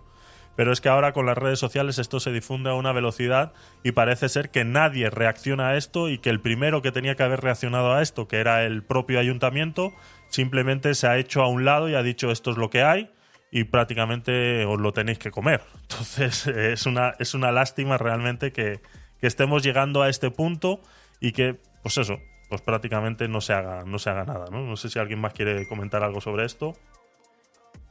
No, nada, yo, yo de acuerdo a la legislación de acá, Joana, eso no sería incitación al odio, Joana. Sí, de hecho, de, de hecho ya lo está investigando la fiscalía. Vamos a ver cómo se, cómo se resuelve. Y enaltecimiento al terrorismo. Exacto, exacto.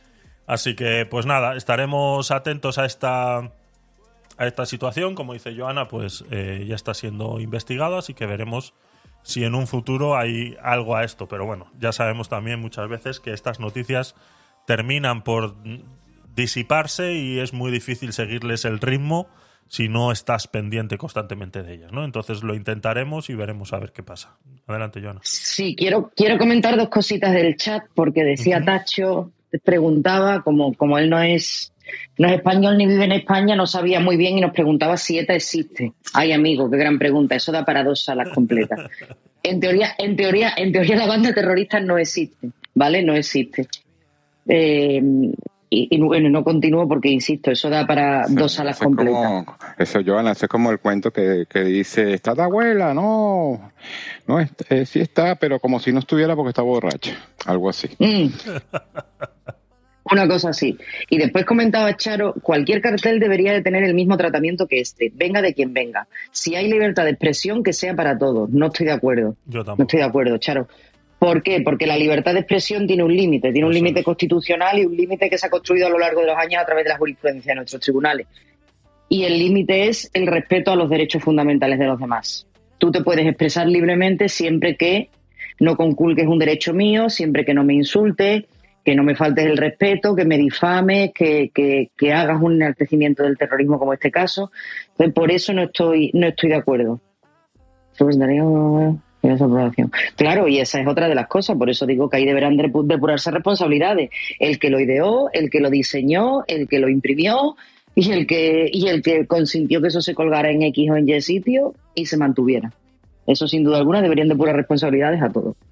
Sí, es verdad que estos, este tipo de carteles en el, en el País Vasco eh, eh, podemos decir que tienen todos, eh, bueno, desde que existe la, desde que existía la banda terrorista ETA, tienen un englomerado de que ellos mismos se hacen todo, ¿no? O sea, tienen sus propias imprentas, tienen sus, o sea, si este cartel tú lo intentas hacer aquí en Madrid y lo mandas a imprimir a cualquier imprenta que has encontrado en las páginas amarillas, tenlo por seguro que nadie te lo va a imprimir. Primero porque esas, eh, todo, todos esos carteles van sellados y marcados por la imprenta y, y luego se puede, eh, se puede echar eh, eh, con leyes a esa, a esa empresa, ¿no? Se podría acusar a esa empresa de hacer, de hacer eso, ¿no? Entonces, sí es verdad que en el País Vasco ellos tienen sus propias eh, empresas que imprimen, y etcétera, etcétera, etcétera. Tienen todo un englomerado ahí de, una infraestructura que, que sí es verdad que por eso es que estas cosas terminan llegando hasta donde terminan llegando.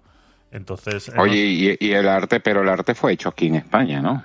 Que mandó imprimir, pero el arte, o sea, el montaje y el arte creo que es Sí, hecho sí, aquí, claro. ¿o no, Javier? Sí, sí, claro. exacto. Y no, hay, no- y- y- y no hay forma de, de- de- no sé, de, de, mm, de rastrear el arte, no tiene rastreabilidad el arte, ¿no? ¿Verdad? O sí. O sea, está claro que tiene, todo tiene. A lo que voy es que, como son todos del mismo, de, la misma ideología, termina llegando hasta donde termina llegando. O sea, yo puedo diseñar este cartel, pero en el momento que yo lo pase a una imprenta aquí en Madrid, la propia imprenta me va a decir esto no lo podemos imprimir porque esto incumple las leyes, no sé qué, tal, tal, tal, tal, tal. Y no te lo imprimen. En cambio, allí sí, porque tienen sus propias imprentas. Eso es a lo que voy. O sea, es todo de un extranjis. O sea, eso existe desde que existía la banda terrorista ETA, que era capaz de imprimir todos esos panfletos que imprimían eh, eh, para Sí. convencer a la gente. Entonces, eh, de eso hablo. O sea, hablo de esa. Eso sigue existiendo. Eso sigue existiendo a día de hoy. Allí tú vas al, al País Vasco y, pasas por calles y ves un montón de garajes cerrados con icurriñas en la puerta. Tenlo por seguro que ahí se están reuniendo tres o cuatro ideando alguna tontería. Entonces, eh, la gran mayoría que tú ves por detrás están o haciendo carteles o lo que sea. O sea, están al final. Es todo un, un entramado que tienen ahí de, gente que terminan haciendo, haciendo de todo. Y es así. Lastimosamente es así. Eh, adelante, Jonah. Ya Michael dice, dice que no está de acuerdo conmigo. Lo estoy invitando a subir para que me lo diga. Yo no sé por qué no me corre. El colega chat. Michael. Disiento su ¿No? señoría honorable, señor Moreno. Ah, sí, señora Moreno. ¿Qué te parece? Hombre, y lo he invitado a subir, por favor. Y no, Hombre, y no quiere subir, ¿no? hombre. Es que no. No quiere subir. Es muy fácil, es muy fácil hablar desde ahí abajo. Es, es muy fácil meterse con la honorable señoría desde ahí abajo. Es muy fácil. Es muy fácil. Luego, claro. Ah, claro, estará, estará cenando, estará con las niñas, las pillado en la calle, estará, yo qué sé, Sí. a punto de entrar a ver la película. del de- trabajo. Claro. Espérate, exactamente. espérate. Provocación. Provocación. Estoy a punto de entrar a ver una peli, me has pillado de cena. Bueno, Me acabo de doblar el tobillo. En cositas, fin, cositas, cosas. cositas, cositas que pasan. Así que eh, ahí está, ahí está, ahí está. Ahí está, lo hemos, lo hemos logrado, lo hemos logrado. Bueno, Michael, bueno, buen- bueno, bueno, bueno, que subió, que subió, que subió. Hola, buenas noches, saludos a todos. No me siento orgulloso al ceder a la presión de grupo, no, no, no soy yo, pero aquí estamos. Un abrazo, un abrazo. Un Yo, abrazo. yo no, lo que quise expresar es que me parece que Joana, eh, no, no estoy de acuerdo con su apreciación sobre la libertad de expresión. Yo creo que si la libertad de expresión es para todos, nos guste o no nos guste lo que dice el otro.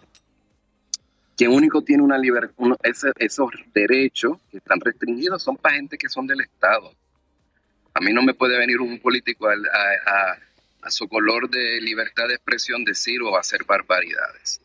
Lo que creo que sí, y no sé cómo es en otros países, pero lo que sí está reglamentado es lugar y momento. Y hay una apreciación que es importante. ¿Quién está diciendo lo que está diciendo? Porque si usted dice, como en Estados Unidos pasa, vamos al Capitolio a protestar, lo digo yo, no es lo mismo que lo diga otro, que mueve masa, o que puede hacer otras cosas y otras barbaridades. Así que creo que entendí que la libertad de expresión debe ser restringida, y eso me preocupa. Luego hay un comentario sobre la apología al terrorismo como una tipificación de un delito. Yo le pondría otro título, le pondría censura. Porque ciertamente hay contenidos que no nos gustan, pero no por ello debe ser censurado. Pero. Es mi opinión. Sí, sí, no, está claro. Un abrazo. Ah, Adelante, Joana, por favor, ayúdanos aquí. Sí, Michael, Michael, te cuento. Es que lo que pasa es que Michael tiene la perspectiva del derecho americano, norteamericano, que en este ámbito en concreto es muy diferente al español, ¿vale? Lo que está explicando Michael es perfectamente legítimo según lo que es mm, las normas de Estados Unidos, pero no respecto a las normas españolas. No significa que sea una censura, significa que el derecho a la libertad de, expresión no deja de ser un derecho consagrado constitucionalmente. Entonces, como todo derecho, tiene un límite. No existe ningún derecho que sea absolutamente ilimitado. Ninguno. En el ordenamiento jurídico español. ¿Vale? Entonces, ¿cuáles son los límites que se han puesto a ese derecho? Los límites que se han puesto es, pues, crear una ley orgánica para proteger otro derecho como es el honor, la intimidad y la propia imagen de las personas. Cuando únicamente digamos que se relaja esos requisitos del derecho al honor, a la intimidad y a la propia imagen? Pues cuando confluye o cuando concurre con el derecho a la libertad de prensa, cuando hablamos de periodistas, a la libertad de expresión de los periodistas. Ahí se habla, es que ahí hay ríos de tinta escrito en el Tribunal Constitucional, ¿vale? Ahí de lo que se habla es que siempre que estemos dentro de la ne- neutralidad periodística en la que se ofrecen unos datos para que la, la ciudadanía en virtud del interés que puede llegar a tener una noticia, cualquier noticia, todo lo que sea noticiable, y que tengan conocimiento de lo que sucede, ahí normalmente eh, esos periodistas que se han visto muchas veces demandados por, por, por líneas muy finas divisorias, pues han salido asueltos por ser periodistas. Pero yo no puedo coger y salir en un periódico y decir lo que me dé la gana de ti.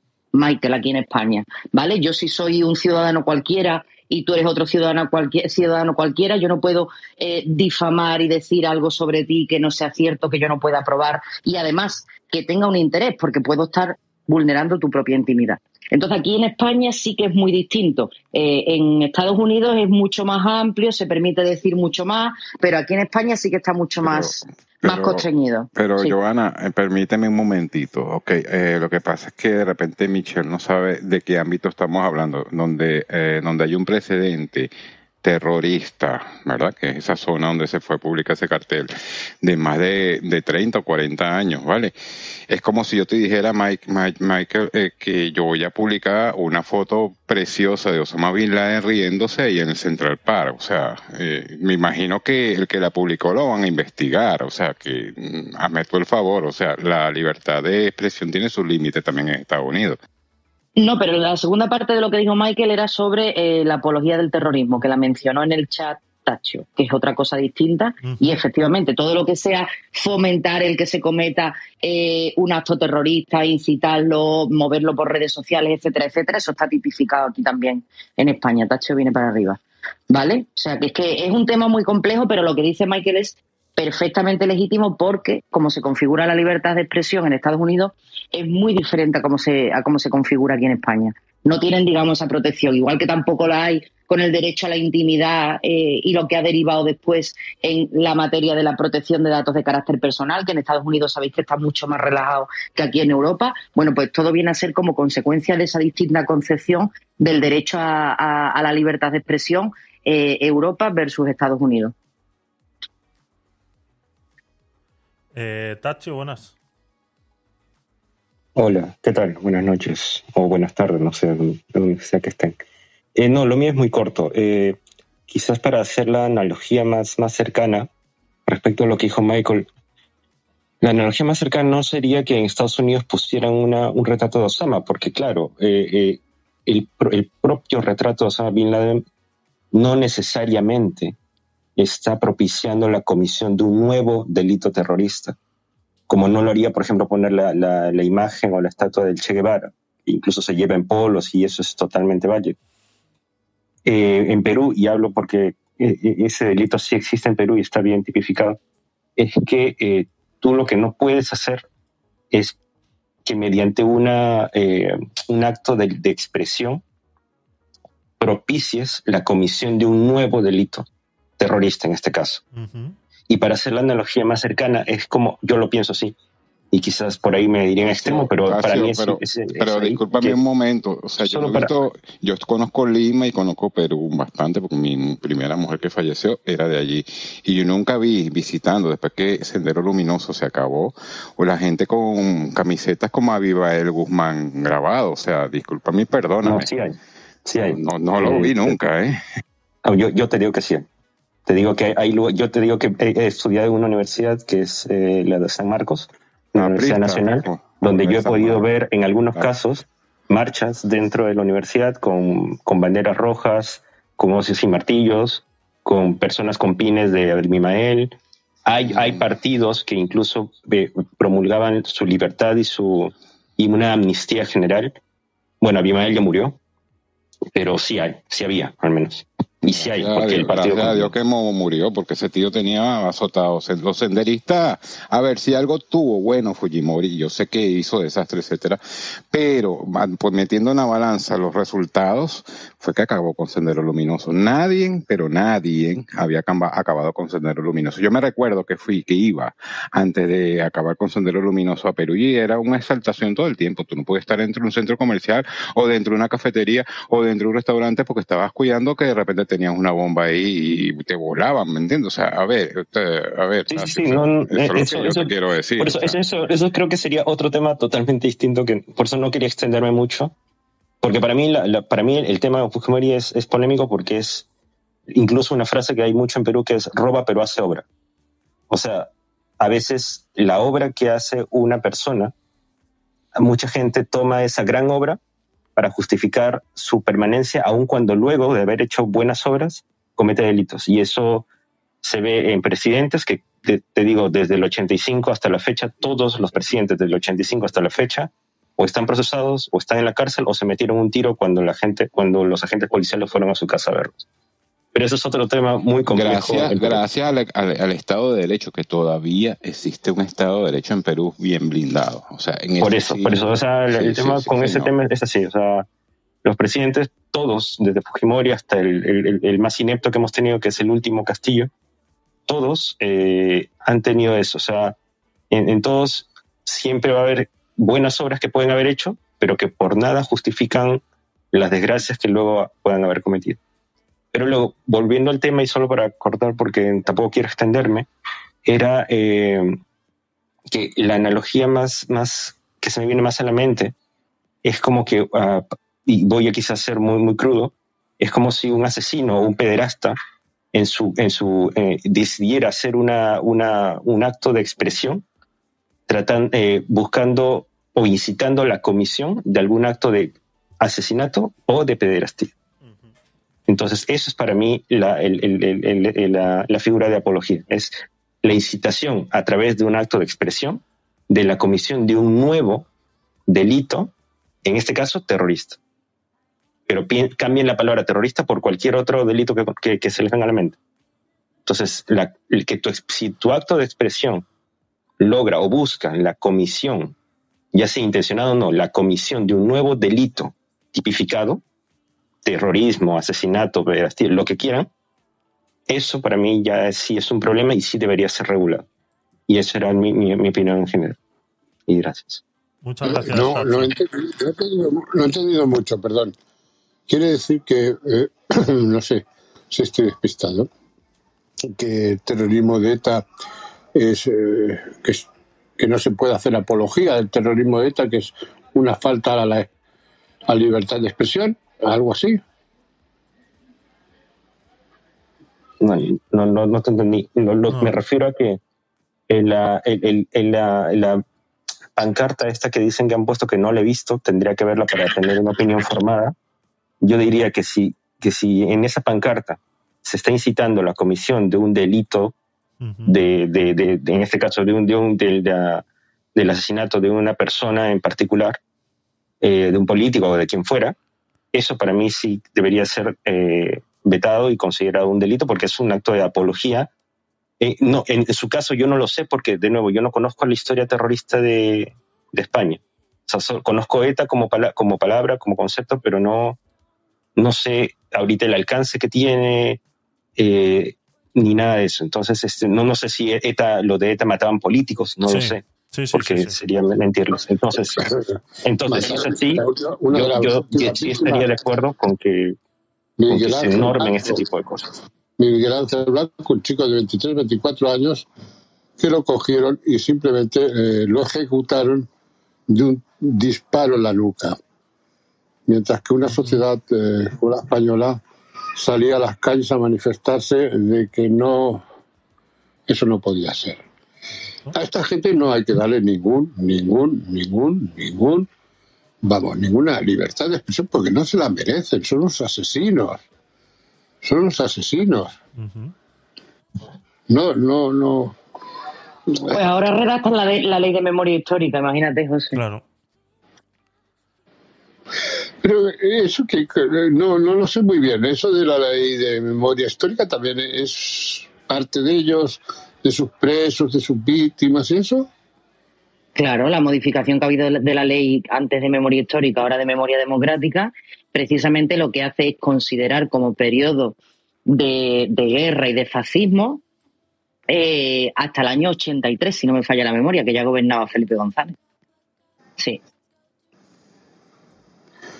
Me parece, me parece una vergüenza, pero bueno, eh, estamos acostumbrados ya de vivir en- de vergüenza en vergüenza, ¿no? Harto de estar harto. Pero bueno, es algo más. Vale, pues, eh, Joana, adelante, sí, sí. Nada, nada. Sí, sí, que a mí también me parece una vergüenza, José, pero así es como estamos. Así es como Exacto. estamos. Lastimosamente, así estamos. Pues eh, poco más sobre este tema. Está claro que el cartel está ahí. eh, estoy de acuerdo con lo que con lo que decía Taccio. Me parece bastante acertada esa esa definición en la que si es se va a incitar un nuevo delito, pues está claro que hasta ahí se tendría que llegar. Entonces, eh, bueno, es lo que hay. Ese es el cartel. El cartel, vuelvo y repito, es un cartel de, de Abascal, un político español eh, de la mal llamada ultraderecha, en la que eh, tiene una mancha de sangre en la nuca, ¿no? Eh, haciendo alusión, pues eso, a un disparo en la nuca, así como le hicieron a JF Kennedy en ese descapotable, en ese desfile que estaba haciendo cuando fue asesinado, ¿no? Pues exactamente igual y ahí lo tenéis. Entonces, poco más. Venga, seguimos.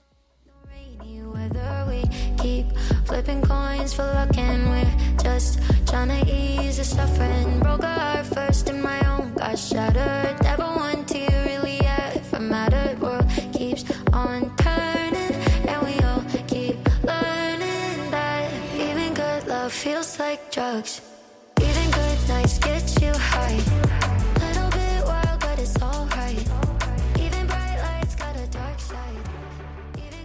Netflix vuelve a estar en boca de todos. Eh, estuvimos hablando de ella cuando se negaron a, a retransmitir o a hacer partícipe de la película de Freedom. Eh, eh, y ahora de repente, pues van a hacer otra cosa. Yo no suelo ver las entrevistas ni documentales de este señor, un señor que se llama Jordi Évole. La verdad que eh, alguno he visto, pero hace mucho tiempo atrás. Ahora, eh, la verdad que hace mucho que no veo nada de este, ¿no? Pues va a emitir en Netflix eh, la entrevista de Jordi, o sea, Netflix va a emitir la entrevista de Jordi Évole al ex líder de ETA, Josu Ternera. Antes, la pieza audiovisual se estrenará durante la próxima edición del Festival de Cine de San Sebastián. Netflix será la plataforma en la que se eh, podrá ver la entrevista de Jordi Évole que ha realizado al ex líder de ETA, Josu Ternera, y eh, la noticia saltó este martes cuando el diario vasco adelantó que el nuevo trabajo del periodista se iba a presentar en la próxima edición del Festival de Cine de San Sebastián. Este medio se ha puesto en contacto con Producciones del Barrio, productora de Jordi Évole y Ramón Lara, eh, desde donde han eh, declinado hacer declaraciones sobre algunos aspectos de la entrevista de Évole a Josu Ternera. Pues es- estamos eh, bastante interesados en cuál será la línea editorial de esta entrevista. Pero bueno, conociendo un poquito a Jordi Évole, pues intentaremos o intentará blanquear lo más posible esta situación de este, de este personaje, ¿no?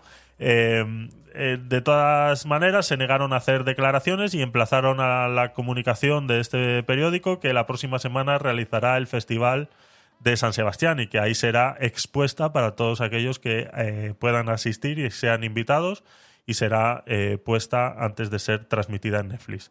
Por lo tanto, los detalles de este nuevo otro trabajo de Évole se conocerán a comienzos de la semana que viene, momento en el que el Festival de la Ciudad Donostiarra hará una comunicación pública indicando todo lo relacionado con la pieza que se ha preparado en torno al personaje de Josu Ternera. Además, y tal como adelantó la información publicada este martes el diario Vasco antes del estreno oficial de la entrevista a Évole, de Évole a Ternera, los miembros del Consejo de Administración del Festival de Cine podrán visionar la pieza. Para los que no sabéis, Josu Ternera está en libertad vigilada en Francia. El nombre completo es José Antonio Urriticoechea, eh, más conocido como Josu Ternera. Fue detenido en mayo de 2019 en Francia. Francia es, eh, dentro del mundo vasco y etarra, ha sido el refugio de muchos, eh, pues eso, etarras, es que no sé ni cómo llamarlo, la verdad, de asesinos. Ha sido el refugio durante muchos años y durante y después de que este grupo terrorista existiera. ¿no? Entonces, desde entonces allí se encuentra en libertad vigilada, pendiente de su posible extradición a España para ser juzgado por diferentes causas.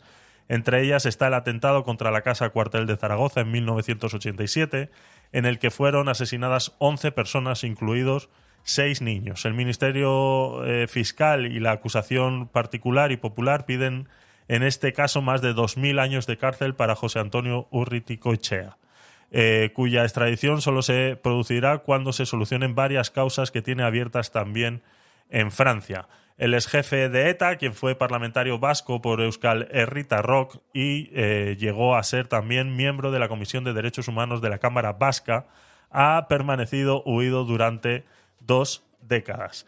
Miembro de la Comisión de Derechos Humanos de la Cámara Vasca. Eh, pues nada, eh, Netflix se ha prestado para producir esta entrevista, eh, no lo hace para producir otras. Yo no sé si habrá que hacerle algún boicot a Netflix porque de verdad no sé, no sé qué es lo que está pasando en estos medios de comunicación. La verdad que no, no, no llego a entenderlo. ¿Qué te parece esto, Joana? Le estaba respondiendo a Charo. Bueno, repulsivo, repulsivo, pero como me parece repulsivo todo lo que hace Jordi Évole y si lo sigues ya en Twitter ya es más fatiga todavía, entonces yo no seré la que le daré un duro por ver ese documental, te lo puedo asegurar. Sí. Y, y nada, fantástico, quien quiera que lo vea, yo a este tipo no lo consumo porque no lo creo, no creo que haga un periodismo digno, Exacto. creo que eh, le quita toda la dignidad a la profesión del periodismo y, nada, que con su pan se lo coma, eso es lo que te puedo decir. Exactamente. Boicota Netflix, Charo. Yo creo que sí. Charo nos dice también, dice, verás cómo se expresa Josu Ternera libremente, verás cómo si se puede hacer uso de la libertad de expresión sin que se le encarcele por la prohibida eh, eh, legalmente apología del terrorismo. ¿Quién puede ponerle puertas al campo? A ver, es que yo creo que no... Yo creo, Charo, que no... eh, estamos hablando de libertad de expresión como si todo fuera posible. O sea, eh, la libertad es una palabra. Yo creo es que dentro de la frase libertad de expresión hay una palabra que falla y es libertad.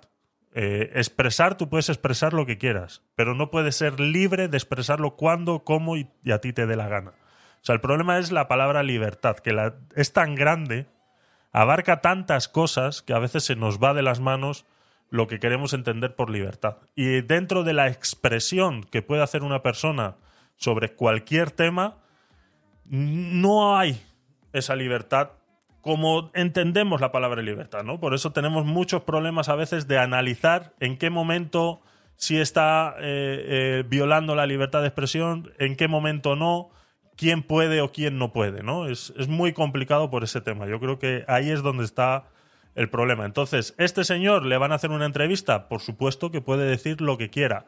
Pero está claro que en ningún momento este hombre va a levantar la mano y va a decir viva ETA.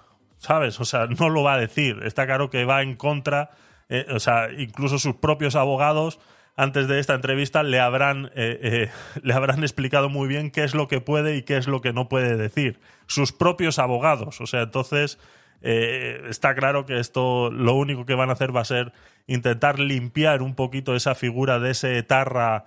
eh, eh, pues como pues eso no Eh, hablarán muy poco de, de todo lo que hizo y hablarán mucho más de cómo está viviendo en Francia supuestamente encarcelado y que no lo está no entonces blanqueo Todo esto mientras quedan más de 300 asesinatos de ETA por esclarecer y que se sepa quiénes fueron los autores. Exactamente, así es.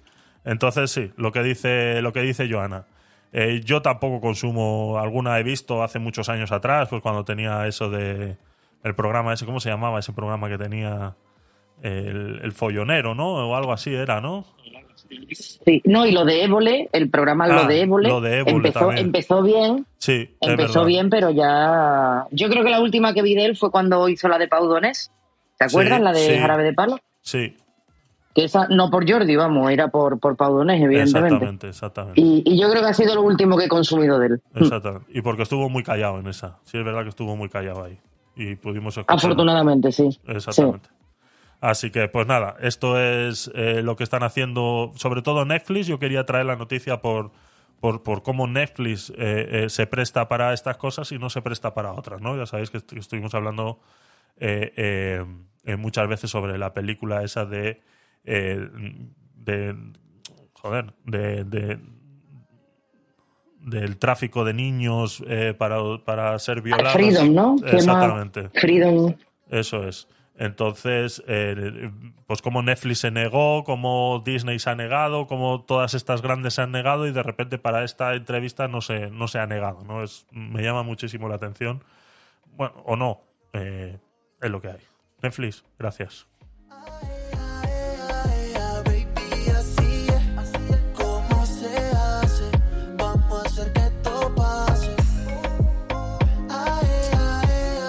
A ver, Charo, es que... eh, a ver, Charo nos dice en el chat, dice, los tribunales no van a sancionar a Netflix ni a Évole, lo sabes muy bien. Si es que nadie está diciendo que tiene que sancionar. Es que no, no, no sé si es que no... No, no, o sea, reconozco que hoy estoy un poco espeso con el vocabulario, ¿vale? Y me está costando eh, expresarme, pero creo que eh, no, no estoy diciendo en ningún momento que los tribunales vayan a hacer algo en contra ni de Netflix, ni de Évole, ni, o sea, está claro que no, está claro que están en su derecho de hacer una entrevista a este personaje, por supuesto que sí. Entonces, lo que te estoy diciendo es que dentro de esa entrevista, el contexto, el texto, lo que se va a transmitir en esa entrevista, tiene unos límites.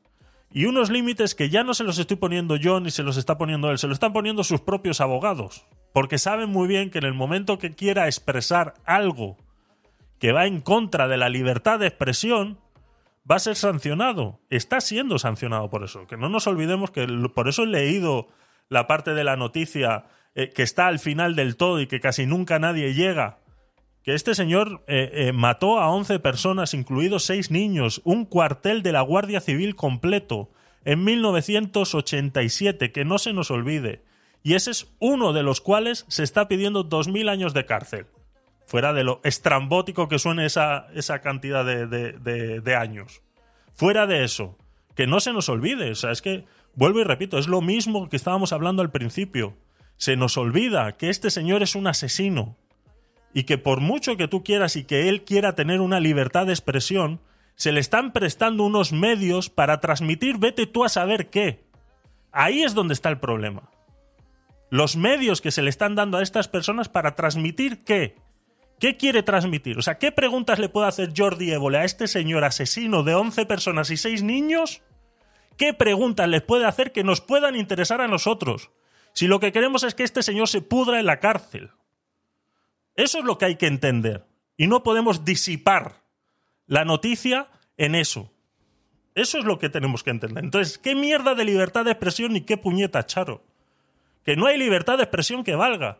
Que este señor es un asesino de 11 personas, 6 niños, desde 1987 y está acampando a sus anchas en Francia porque es un nido de etarras. Francia es un puto nido de etarras.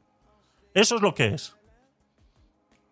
Y eso es lo que es. Y Netflix se está prestando ahora mismo para que le den voz a este señor. ¿Qué cojones tiene que decir este señor si lo que tiene que decir lo tiene que decir delante de un juez?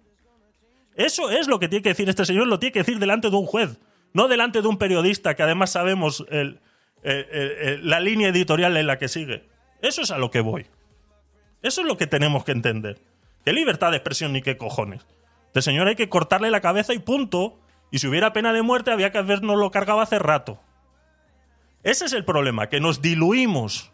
Nos diluimos de tal manera que esta gente se escapa por esas, por esas grietas que van saliendo, se va escapando.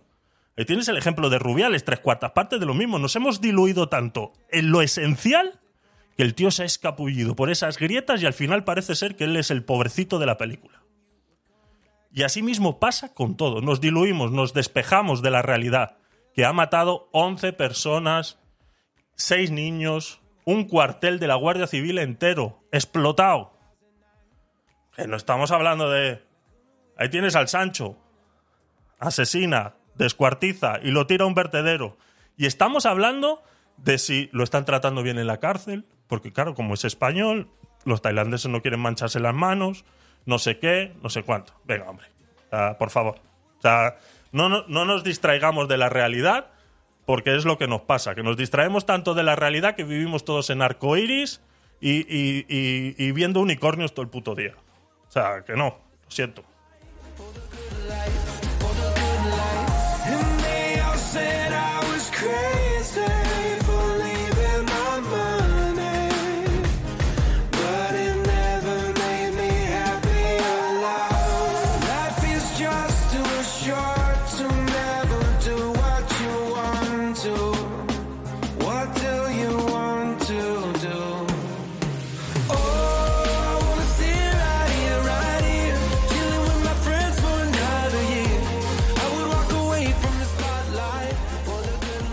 La semana pasada estuvimos hablando, incluso vimos en el Aguacate sin Hueso una entrevista que le hicieron a eh, Milei, Javier Milei. Y bueno, están sucediendo unas cositas ahora después de, ya sabéis, esas elecciones eh, primarias que hicieron en Argentina, lo que ellos les llaman las PASO y en las cuales salió ganador eh, Javier Milei. Era el único que se presentaba por su fuerza política y aún así fue el que más votos recibió en toda Argentina. ¿no? Entonces, después de esas eh, fechas, vimos la entrevista que le hicieron en, un amigo de él en la radio. Y bueno, pues ahora están sucediendo varias cosas en Argentina y una de ellas es la noticia que os comento ahora. Eh, una oleada de saqueos sacude a Argentina y el gobierno culpa a Javier Milei. La incertidumbre se apodera de Argentina desde hace varios días. La inestabilidad política y económica después de la celebración de las elecciones primarias en el país ha, vuelto, eh, ha devuelto las imágenes que siguieron al corralito bancario desde hace 22 años. ¿no? no sé si os acordáis. Hace 22 años hubo un corralito bancario en Argentina en el cual todo el mundo corrió a los bancos a intentar sacar su dinero y se encontraba con que este estaba bloqueado. Ende no tenía, no había eh, en las arcas del Estado no había tanto dinero, ni siquiera en los bancos ni nada. Bueno, ya eso alguna vez eh, tengo un capítulo ahí, creo que es el 2, eh, cuando estuvimos hablando del Bitcoin y de cómo funciona el mundo del dinero que conocemos todos y las diferencias que hay con el Bitcoin. Ahí explico muy bien cómo funciona el dinero, qué realmente, cuál es la función real de un banco y qué hace realmente un banco con tu dinero. Y bueno, y cómo eso, pues, este corralito, pues, eh, viene a explicar eso, ¿no? Que el banco finalmente no tiene el dinero que tú depositas ahí. Entonces, pasa lo que pasa, ¿no? Que en el momento que ya no hay de dónde, de dónde sacar, eh, se, forman estos, estos corralitos, ¿no? Y que esto derivó pues en muchos eh, saqueos. Pues estos saqueos se han vuelto a repetir. Hay eh, grabaciones difundidas en redes sociales que muestran cómo en distintas ciudades de todo el país ladrones roban de manera organizada y cómo incluso algunos ciudadanos comienzan a defender sus negocios a punta de pistola. Incluso hay alguno por ahí en, TikTok eh, eh, que llega incluso a disparar. Eh, mientras tanto, una parte del gobierno de Alberto Fernández ya ha encontrado un culpable. Pues ¿quién va a ser? La ultraderecha, Javier Milei. Desde el domingo se comenzaron a compartir vídeos en redes sociales de saqueos de tiendas en provincias del interior del país austral como Neuquén o Córdoba, en las que se podía observar cómo los ladrones vandalizaban y destrozaban tiendas de pequeños comercios y supermercados. En un primer momento, el gobierno informó que estas grabaciones no eran más que fakes, probablemente sacados de anteriores pillajes producidos en el país. Hoy, el gobierno reconoce que los saqueos se están produciendo en varias ciudades del país y una parte del mismo ha acusado a Javier Milei, el ganador de las elecciones primarias, que destaca por su mensaje liberal de instigar estos robos para provocar un clima de confrontación que le lleve a la Casa Rosada. Eso lo dice eh, el presidente argentino actual. Esto es una operación armada por Javier Milei, denunció el portavoz del gobierno Alberto González eh, Fernández, perdón, este, este martes. También decía, desde el viernes están haciendo correr en las redes de manera eh, organizada cuentas eh, ligadas a Libertad Avanza, el partido de Milei, diciendo que hay saqueos, que hay rumores y eso es lo que hace que la gente se asuste y entonces los comerciantes cierren sus puertas.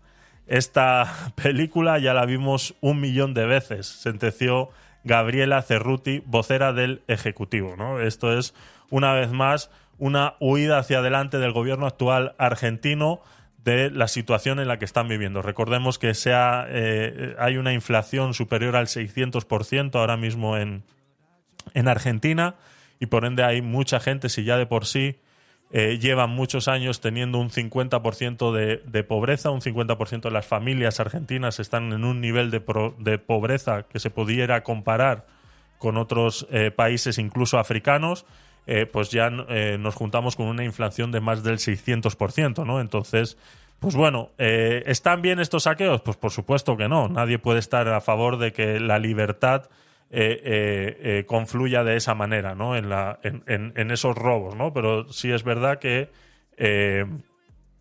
yo lo he dicho muchas veces, yo no sabría qué haría en una situación como la que están los argentinos ahora mismo, en la que prácticamente ven cómo su moneda eh, eh, día a día vale cada vez menos y, no saben cómo otros muchos han podido eh, hacer su pequeño resguardo, su, pe- su pe- su pequeño acopio de dólares y van subsistiendo de esa manera, ¿no? Pero hay mucha gente que no puede hacer eso, que no tiene ese, esa libertad eh, monetaria de poder hacer eso y que viven día a día y que se encuentran en una situación como esta, ¿no? Luego ya de echarle la culpa a Javier Milei, pues vuelvo y repito, es una huida hacia adelante del gobierno actual, ¿no? Entonces es más fácil echarle la culpa al de al lado que al que realmente la tiene, que son ellos, que son los que pueden hacer algo para acabar con esta con este problema que tienen, ¿no? Entonces, lastimosamente, así estamos.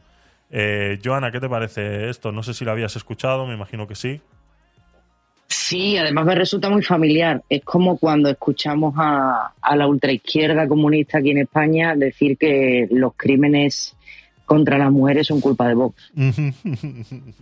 Es algo tal que así, o sea, cero autocrítica, cero pensar en que se está invirtiendo tantísimo dinero y siguen muriendo todos los días mujeres, de hecho están muriendo más que nunca de mano de, de- de sus asesinos y la culpa es de Vox, porque Vox es quien incita a eso. En fin, son, son es que es todo el mismo discurso siempre, ¿sabes, Javi? Es el marco mental de la izquierda y Argentina pues es prima, prima hermana de lo que tenemos nosotros aquí en España o, o nosotros primo hermano de Argentina, el orden me da igual.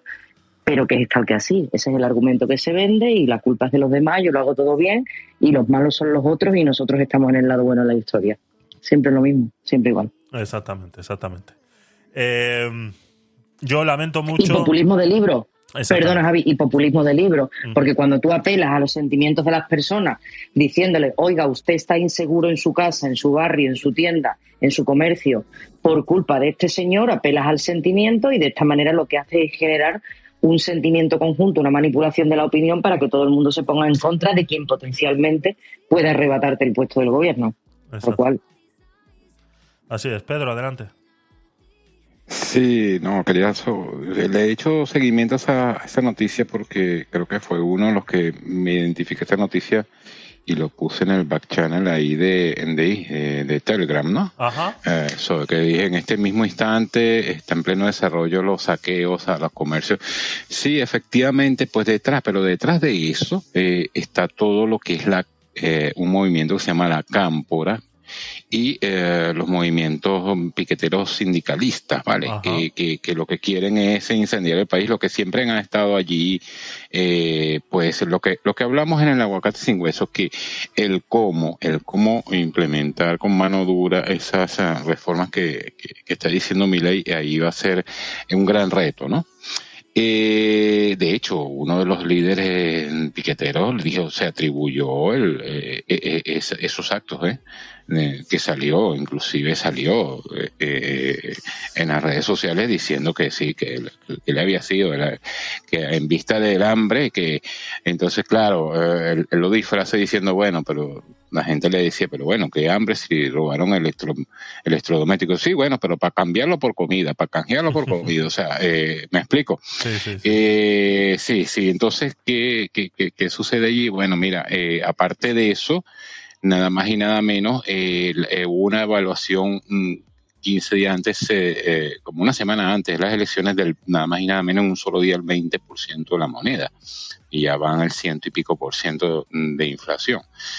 Eh, no pensaban devaluarlo, sino después de las elecciones tuvieron que tomar esa medida una semana antes porque pues no, las cuentas no daban. Y nada más y nada menos ahorita se le ocurrió a, al amigo Fernández, ¿no? Eh, de pedir un, unos créditos especiales en fondos variables BRICS que ahí, ahí la cosa está más cuesta arriba. Y recordemos que los fondos variables BRICS son, son unos fondos que, que, que son de, mm, de, de renta variable, que son asesinos para muchas veces para el que lo pide, ¿no? No para el que invierte en ellos, sino para el que lo pide. De hecho, en, en sale allí, ¿ok? Sale esos fondos. Eh, y eh, son fondos muy volátiles, de, de los cuales está metido China, India y Rusia, y nada más y nada menos son los, los principales eh, socios, pues, de, o, o que aportan al BRICS, ¿no? Entonces, bueno, nada, eh, es como decir, vamos a dinamitar bien esto para dejárselo bien, pero bien, bien jodido a, a, a Milei, ¿no? O sea, es como que, como que ese es la, ah, el norte que están siguiendo esta gente. Así es, así es. Eh, José, no sé si quieres comentar algo sobre esto.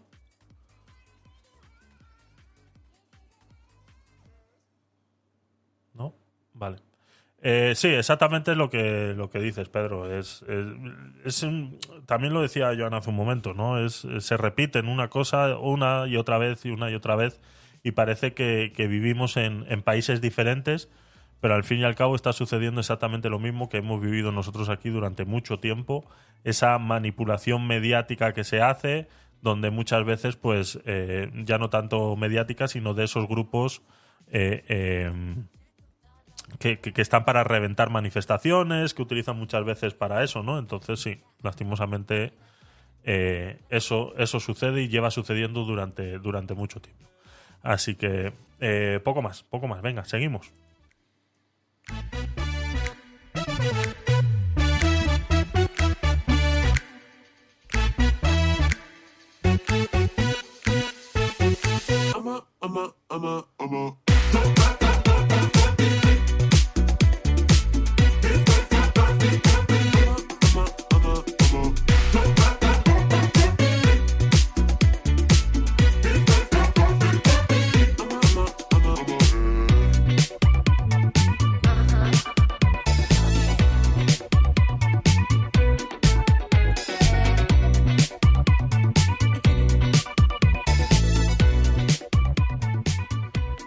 Estamos en una época en la que la incursión espacial está llegando a unos eh, límites en los cuales ya todos los países quieren llegar a la Luna de alguna otra manera. ¿no? Ahora hemos visto como India es el primer país del mundo que logra depositar una nave en el polo sur de la Luna. Hace eh, unos días lo intentó Rusia y no lo consiguió. Y la India es la primera. La nave no tripulada Cherdayan 3 eh, no Chayan 3, ¿vale? Chardayan 3. Ha aterrizado de forma controlada este 23 de agosto a las 12 y 33 en la región del polo sur de la Luna, convirtiendo a la India en el primer país en lograr este hito tras el intento infructuoso de Rusia la semana pasada, que perdió el aparato en el accidente. ¿no? En los últimos momentos del aterrizaje del aparato de, Rusia, pues eh, hubo unos fallos de, de cálculo y eh, terminó estrellándose. El interés por esta zona está relacionado con las supuestas reservas de hielo de agua del Polo Sur, que podrían sustentar puestos de eh, avanzada humanos y suministros eh, eh, y, poder suministrar propulsión para naves especiales que fueran dirigidas a Marte. ¿no? O sea, la idea de poder hacer un, una base en la Luna es poder luego llegar a Marte de manera eh, más sencilla, ¿no? Eh, eh, que pudieran descansar en la Luna como una parada espacial y de ahí poder llegar a Marte. Entonces, este es el objetivo de las futuras misiones tripuladas del programa Artemis de la NASA. La India se convierte además en la cuarta nación del mundo, junto con Estados Unidos, Rusia y China, en marcar su presencia en la Luna. En 2019 intentó llegar al polo sur lunar con la nave Chandrayaan 2, pero perdió comunicación antes de tocar suelo. Las cargas útiles que, van a utilizar en, este aterrizaje que han hecho en la Luna incluyen el experimento termofísico superficial del manto lunar para medir la conductividad térmica y la temperatura. Instrumentos también para la actividad sísmica lunar, para medir la sismicidad alrededor del lugar de aterrizaje, incluso una sonda para estimar la densidad del plasma y sus variaciones, así como un matriz de retroreflectores láser pasivos de la NASA para acomodar eh, futuros estudios de alcance de un láser hacia la Luna. ¿no? Entonces, todo esto, la finalidad de todo esto es, vuelvo y repito, poder hacer una base humana en la Luna para que ahí se pudiera trabajar y eh, poder eh, viajar a Marte. ¿no? Existen otras eh, incursiones que se están haciendo en, en- la Luna, pero ya sea en la parte oscura de la Luna y demás, también como parte de poder recolectar eh, minerales y poder transportarlos a la Tierra. ¿no? Esto es lo que se está haciendo ahora. ¿no? A mí me ha llamado muchísimo la atención de esta, de esta noticia, pues desconocía por completo que la India tenía estas, estas capacidades. Sabemos que, o sea, se sabe que la India tiene muchos eh, científicos, ingenieros muy buenos. Eh, yo conozco a muchos mm, de ellos, bueno, tengo tratos con ellos por a través de, correo electrónico porque son muchos de ellos los que llevan eh, todas las tecnologías nuevas de sistemas de páginas web, de pues son un- unos genios en esto de, de- código y demás. Entonces, la gran mayoría de todos esos eh, sistemas, eh, ya sea como PrestaShop, eh, WooCommerce y todo eso que se utiliza para hacer tiendas online, por ejemplo, que es lo que utilizo yo en, en, mi empresa, la gran mayoría de ellas las hacen estas, estas personas en la India, ¿no? Entonces, pero sí desconocía que, tuvieran esta capacidad de poder enviar estas, estas naves a la, a la Luna, ¿no? Es realmente una locura. Es, llama muchísimo también la atención como un país tan... Es que de esto, o podríamos decirlo de cualquier país que realmente invierte dinero para ir a la Luna, ¿no? Pero es más, eh, eh, es más grande esa, esa grieta y esa separación en la India donde todavía existen las castas y hay mucha gente pobre y mucha gente eh, muriéndose de hambre todos los días eh, con enfermedades muy, muy locas y que viven de una manera muy, muy, muy agresiva, ¿no? Entonces eh, llama muchísimo la atención cómo hay otra parte de esa misma población que son capaces de construir un aparato como este, enviarlo a la luna, que aterrice y todo, ¿no? Es increíble, es increíble, ¿no, Joana? ¿Qué te parece? Lo mismo que a ti, increíble, Javi. No, no, no puedo añadir ni una coma más, tal cual. Es, es, es que es una locura, la, verdad que es una, es una locura el ser humano hasta dónde es capaz de llegar para unas cosas, pero para otras es, es completamente diferente, ¿no? Es, eh, no sé, es, es algo que siempre me ha llamado muchísimo la atención del, del ser humano. Adelante, Pedro. No te oigo. Ay, no te oímos, Pedro.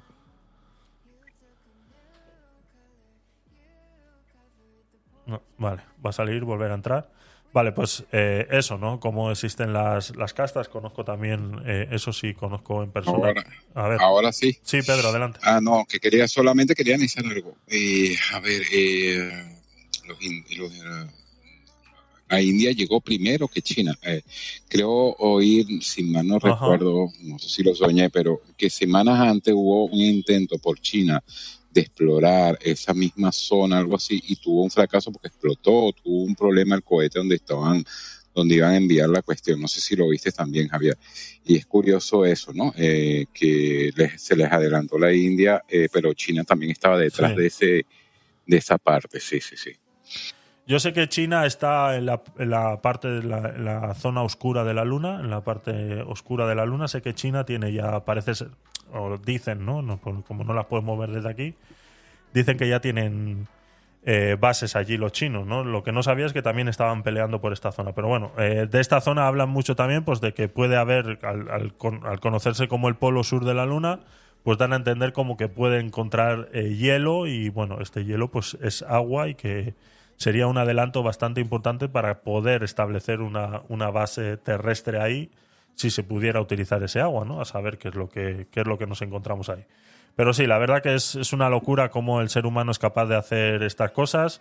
Eh, bueno, y luego están pues los que dicen que es la primera vez que se llega a la luna porque la anterior era todo mentira, ¿no?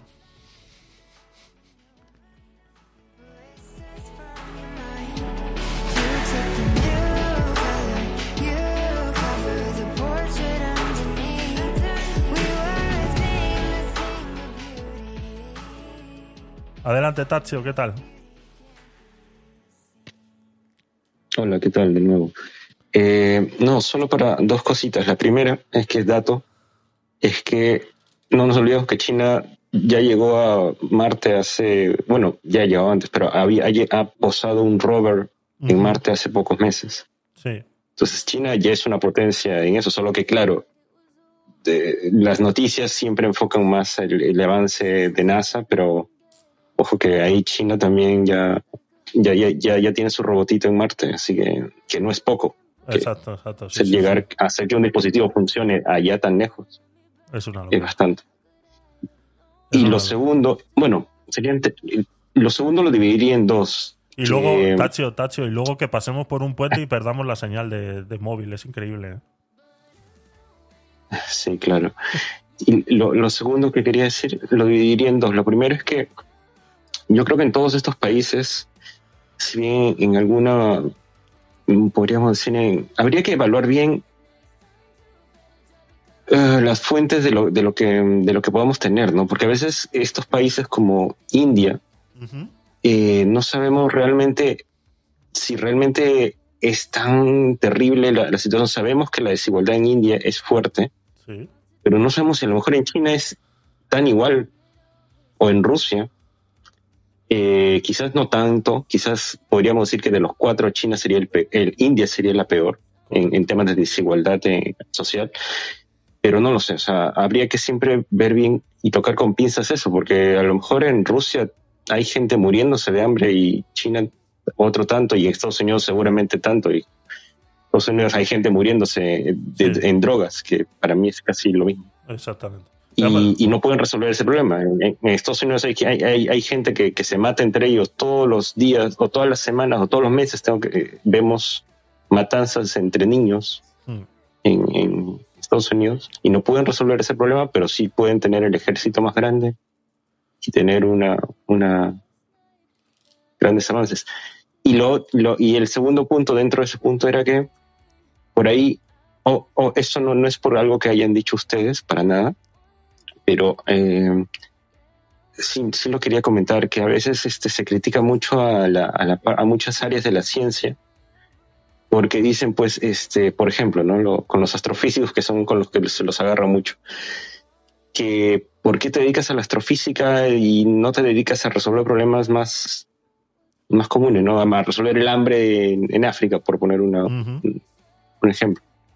Y a mí siempre me ha parecido como que me da un, siempre un poquito de cólera cuando, cuando escucho ese tipo de comentarios, porque dentro, quizás sea porque estoy sesgado, porque lo mío es la parte de las ciencias, pero a mi ver, este, no es muy, no tiene mucho sentido. O sea, pedirle a alguien, yo, yo creo que toda persona desde su campo, desde el campo en el que ha- circunstancias o dones le hayan permitido estar y trabajar, eh, yo creo que todos deben aportar de la mejor manera en el desarrollo de su país y en el de su comunidad y en el del globalmente. O sea, no, no es que el astrofísico tiene que convertirse en algo más a fuerza para, para, para tratar de favorecer el- alguna Sí, como- directamente, me refiero, Como un, que- una- un- un problema mundial. Como que dan a entender que Sí, está estudiando algo que no, que no tiene sentido, ¿no? Que no tiene ningún valor y que no tiene ningún futuro, ¿no? Que, que deje de gastar esfuerzos en Sí. eso si... si... Y que, claro, algo así como que Claro. deja de perder tu tiempo eh, eh, haciendo lo que haces, lo que te gusta hacer, porque hay otros problemas que son más importantes. Y dices como que no. A veces dentro de, de ese, ese astrofísico que está estudiando algo que para alguien le puede parecer muy extraño, indirectamente quizás está ayudando a, en el- a la humanidad. Yo, yo, yo pienso sí, de que está ayudando a la humanidad de algún modo al margen de que quizás eso no está resolviendo el cáncer o no está resolviendo el hambre o como quieran llamar. Y que de repente Sí. igual, ese igual él no sirve para solucionar el cáncer. Está, él está estudiando para lo que cree que, que- eso, que eso sirve. también, exactamente, ¿no? Exactamente, ¿no? Es como, como decir que, ¿para qué, ¿para qué voy a poner a alguien que, cuyo, digamos, su nivel de ensimismamiento es, es tan distinto que, que no le permite, pues, este, qué sé yo, eh, trabajar en conjunto con, con una comunidad? O sea, ¿para qué voy a poner a alguien ahí? No, no tendría sentido, a mí me va a estorbar. Exacto. Pero si lo pongo en su, en su lugar y su momento correcto, puede ayudar mucho. Exacto. En relación al, bueno, eso al- era nada. en relación al tema de la desigualdad de los, de los diferentes países, no nos olvidemos que en la India todavía existe el sistema de castas, ¿no? Es lo que prácticamente diferenciaría de cualquier desigualdad de cualquier otra parte del mundo. O sea, está claro que hay desigualdad en, todo, en todas partes del mundo, tanto en Rusia, China, España, donde quieras, existe siempre una desigualdad y existen pobres, o existe el problema que tienen en Estados Unidos con el fentanilo, etcétera, etcétera, etcétera. Pero no nos olvidemos que en la India siguen teniendo ese sistema de castas. Entonces tú has nacido ahí, no puedes eh, eh, salir de ahí de ninguna, de ninguna manera. Eh, Michael, eh, cuéntanos.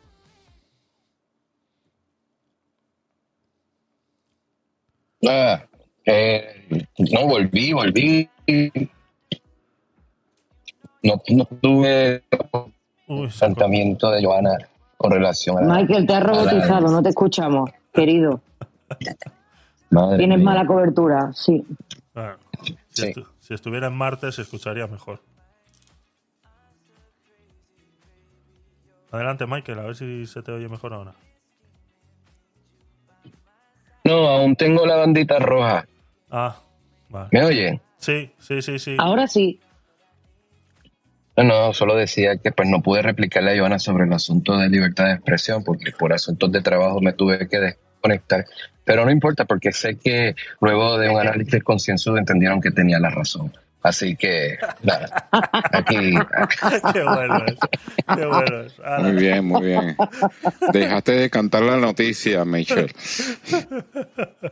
Qué bueno, qué bueno. Os dejé ahí, como diciendo, os dejé ahí pensando solo y al final me dice la Sí. razón, ¿no? Dejó de cantar el debate y el debate decantó y bueno, le dieron la razón a Michelle. es increíble, es increíble. Venga, seguimos. Vamos con lo último ya, venga.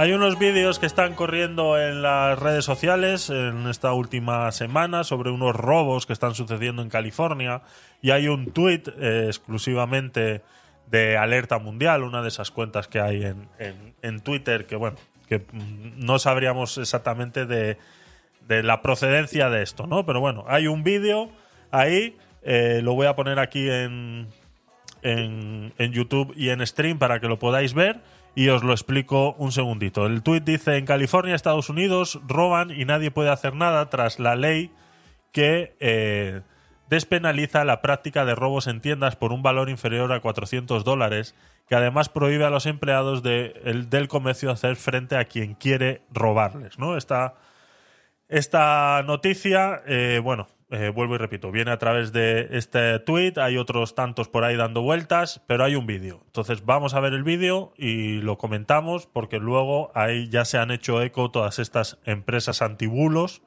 sobre la realidad de este, de este tweet, que vuelvo y repito, no es falso, tampoco es verdadero, pero tiene algo ahí que tenemos que destacar y que eh, eh, establecen dentro de, de- las leyes, y creo yo que ahí ya Joana nos podrá ayudar, igual estoy diciendo alguna barbaridad, pero creo yo que es algo de sentido común que eh, una ley, que se haga una ley sobre esto, ¿no? Para que nadie, ningún jefe o que tu jefe no te pueda obligar a hacer algo en el que ponga...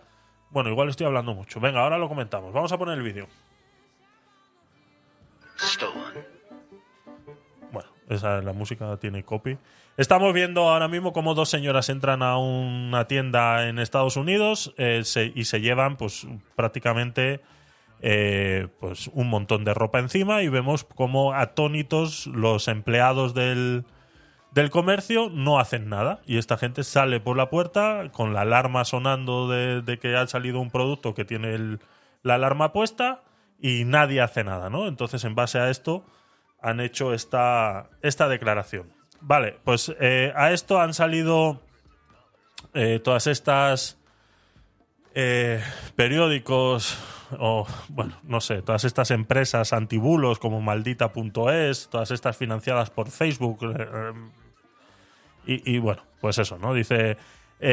dicen que esto es un bulo, ¿no? Que este automáticamente ya lo tachan de bulo. Dice, no, no, no es legal robar en California por un valor inferior a 400 dólares, ni se prohíbe intervenir a los empleados, ¿no? Entonces, eh, decían por aquí, por aquí abajo que lo que sí existe es una, es una ley, o sea, al fin, o sea, primero te dicen que es un bulo y luego un poco más abajo en la noticia te dicen que lo que sí existe es un proyecto de ley en el cual eh, establece que el empleador no puede obligar a los empleados a detener o intentar detener a una persona que está robando dentro de la tienda si ésta no está capacitada para hacerlo. ¿Vale? Joana, ¿esta ley existe ya aquí en España, por ejemplo? O sea, eh, ¿te suena? A- Vamos a ver, a mí, a mí no me suena, ¿No te desde suena luego. Lo que sí está claro, no, lo que, lo que sí está claro es que primero está la integridad física de las personas, todo Eso lo demás son bienes materiales. Hombre, eso está clarísimo. Yo no. Sí, eh, existe un principio en el derecho laboral que dice que eh, eh, cuando un superior o, o el, el empresario, como se suele llamar, eh, dicta una orden al trabajador, a pesar de que eso se salga de sus funciones, etcétera, etcétera, primero tiene que cumplir y después repetir, ¿no? O reclamar, ¿no? Pero sí es cierto que aquí cuando entra en juego este tipo de cuestiones en los que está en riesgo la integridad física del trabajador, su propia seguridad, su propia vida, que puede llegar, imagínate que esta persona llega, llega armado o lo que sea, pues lógicamente lo primero es la vida de la persona. Si roba 500 chaquetas ya se repondrá o ya tendrá un seguro de responsabilidad civil el empresario si le trae a cuenta. Pero desde luego hasta ahí. Pero esa ley que tú dices, eso yo no lo he escuchado, Javi. Indagaré a ver si me entero mejor porque eso no he escuchado yo nada. Claro, esto es en Estados Unidos, ¿vale? Lo, lo que estoy hablando es un proyecto de ley en Estados Unidos. eh, eh, Ah, mira, pues que nos Vale. ilustre Michael. Eso mejor que yo te lo puede decir Michael, ah, bueno. que es ¿verdad? abogado en los Estados Unidos de América. Venga, venga Michael, dale. ¿Eh? ¿Eh? Ahora no habla, ¿eh? ¿Eh? ¿Eh? ¿A- ¿Ahora? Venga Michael, que estás ahí muy presión, puesto con tu pero que- Qué que- presión. ¡Qué presión! ¡Qué presión! Déjame que busque, aunque sea un poco, antes de... Se- señores, estoy manejando. Yo tengo que llegar a la playa antes de que caiga el sol. Es, esa es mi misión hoy. Michael. Encima, encima. A la playa. Pero va- vamos ¿Estás en por ahí. Puerto Mira, Rico, Michael? ¿En Puerto Rico Sí. ¡Ay, sí, qué sí, maravilla! en- Pues mira, eh, el, el, el, el delito de shoplifting o de robar en centros comerciales sí está tipificado, es un delito. Ajá. Eh, y yo no puedo, yo no puedo expresarme sobre California porque yo no soy abogado en California. Pero no dudaría porque California, eh, en, en Estados Unidos hay 50 estados y California es como que un sui generis, una cosa bastante extraña. Tiene unas leyes muy extrañas y muy particulares de allá. Ahora bien, en las reglas de procedimiento criminal establece lo que es un arresto o una detención civil, que faculta a los ciudadanos que presencian un crimen a detener y arrestar civilmente a una persona. Pero no lo establece, no lo, no lo, no lo establece como una obligación personal. Está dentro del derecho público para lo que es eh, la atacar un acto criminal. Así la cosa, si usted ve que se está cometiendo un acto criminal, usted está facultado en ley para restringir la libertad de otra persona, de otro ciudadano, y llevarlo hasta un magistrado eh, o a la policía. Ahora bien, como les digo, no es una obligación civil la que hay ahí. Entonces, eh, la pretensión que tenga un patrono de establecer un arresto civil al amparo de una regla de procedimiento criminal, que es derecho más público que otra cosa, pues no, no, no está, no es correcto. Un, empleador que obligue a, a su empleado a detener en el caso de que eso ocurra, eh, me parece a mí que solamente sería si está condicionado en el contrato. Claro. Pero de ahí no, no, no, no lo hay. Eh, y, y inclusive cuando la ola criminal estuvo fuerte en la isla, eh, se fomentó una campaña precisamente a la no intervención por parte del empleado, de deja que pase lo que pase, ¿no? Pero no es, no es, no he visto nada. Yo veo laboral también y yo nunca he visto una causa de acción de un despido injustificado, porque usualmente representó a obreros, eh, que, que sea porque no detuvo o pre... Sí he visto asuntos donde el empleado es partícipe de la conspiración para robar o para ocultar o se lleva cosas, que es muy distinto. Pero el, eh, por regla general, el empleado no está obligado a detener a un, a un ladrón. Entiendo. La noticia, eh, leo un poquito la noticia en la parte esa que, que hablaban del, del bulo, de lo que realmente es el, el bulo. Dice que las publicaciones de algunos usuarios también dicen que se ha aprobado una nueva ley que prohíbe a los empleados de un comercio hacer frente a quienes quieren robarles. Eh, no existe dicha ley, sin embargo, lo que sí existe es un proyecto de ley presentado por el demócrata Dave Cortese y aprobado en el Senado el 31 de mayo de 2023 que en caso de que se convirtiese en ley impediría a los empleados de comercios intervenir ante un robo solo si estos no están capacitados para hacerlo. Eh, se enfoca en proteger a los empleados. El proyecto de ley no prohíbe que los empleados detengan los robos. No queremos que los empleados de base se vean obligados a ponerse en peligro. Además, este proyecto de ley requeriría que los empleados llevasen un registro de los incidentes violentos que se cometen, que se les forme para poder hacer frente a, esos, a estos actos o evitar que empleados no entrenados intervengan, como también apuntó eh, el demócrata Dave Cortese en su eh, aparición. En definitiva, dicen que esto es un bulo. El vídeo simplemente, pues eso, vemos eh, a esos empleados que simplemente no se meten pues por lo que decimos, ¿no? Porque temen por su integridad y ya está, ¿no? Entonces es tan simple como eso. No sé, eh, Joana. Muy bien, Michael, gracias por, gracias por aclararnos. ¿Ves tú cómo había que preguntarle al, al doctor Sí. Michael? Exacto. Él nos iba a informar. Gracias, Michael. Gracias. Ay, Dios mío. Así que, eh, pues poco más, chicos. Ya hemos llegado a las dos horas eh, y media de directo. Eh, creo que ha sido bastante cundido. Nos hemos Espérate entretenido. que, que Pedro está pitando. Pedro A está ver, pitando. Que viene. Sí, no, que Pedro. quería, que quería preguntarle a Joana. Yo estuve la otra vez viendo aquí un documental, bueno, los domingos creo que lo pasan, que eso que se llama Alerta Roja, algo así, que son casos policíacos en televisión, no me acuerdo qué canal es. Y eh, en uno de esos programas vi eh, pues la, la parte de, la, de los comercios de consumo masivo pues sí, y decía eh, el dueño del comercio, el supermercado, etcétera, el gerente decía, es que no puedo hacer nada con ellos porque se pueden robar hasta 400 euros y no es penado aquí en España. O sea, se llevan las cuñas de queso, la metían dentro de los coches, muchos, muchos, muchos tíos ahí que llevan con los niños. Y, y eh, aunque, aunque lo, aunque lo pudieras eh, detectar, etcétera, no podías hacer nada, no puedes mm, detenerlo o, o, en- o- o, ¿cómo se dice? Eh, arrestarlo. ¿Es, cor- ¿Es correcto eso, Joana?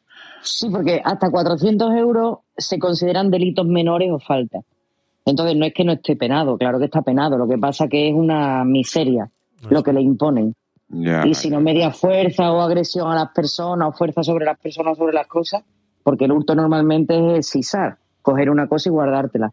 Pues suelen ser delincuentes súper habituales, súper recurrentes y se van de rositas, por desgracia es así, pero... Ah, ok, ok. Así es, mi querida Españita, mi querida Españita, así es, así es. Pues, eh, Mi querida España, esta España mía, esta España. ahí, ahí, ahí. Estos, estos momentos no están, no están pagados, no están pagados. Así que eh, Hombre, dicho. eso te da un pico de audiencia brutal, Javi. ¿eh? Sí, sí, sí, sí, sí. Reconócelo. Está claro, Eh, está claro, está claro. Eso hay que reconocerlo. Lo que pasa es que hay que hacerlo más al principio para que la gente se quede, Joana. Entonces, Eso es verdad, eso es verdad. Para la próxima, no te preocupes. A que te subió 30%. Mira, a que te subió 30% el mero hecho que yo haya subido. ¿A que sí? Hombre, hombre, hombre. Eso de es. hecho, ya te voy a hacer firmar ahora un documento de compromiso para asistencia todos los viernes, Michael. eso es. Compromiso formal. Eso es. Así que. Influencia, Pues, como pues- influencia. pues de una vez la retengo para, para el divorcio, ¿sabes? llegué, llegué, llegué a mi destino, así que un abrazo para todos. Joana, te mando un videito ahora para que, para que veas qué lindo que está esto aquí. Maravilla. Maravilla, Michael, disfruta. Un abrazo. Un abrazo para todos. Chao. Bueno, Michael.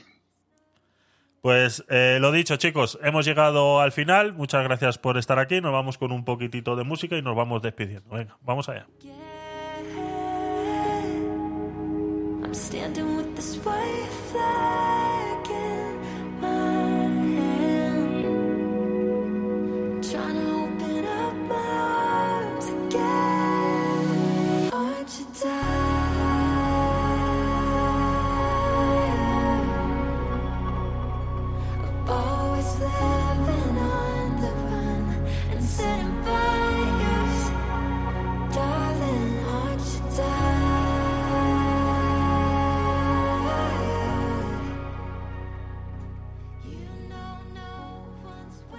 Voy a poner un vídeo ahora en el canal de YouTube y de stream.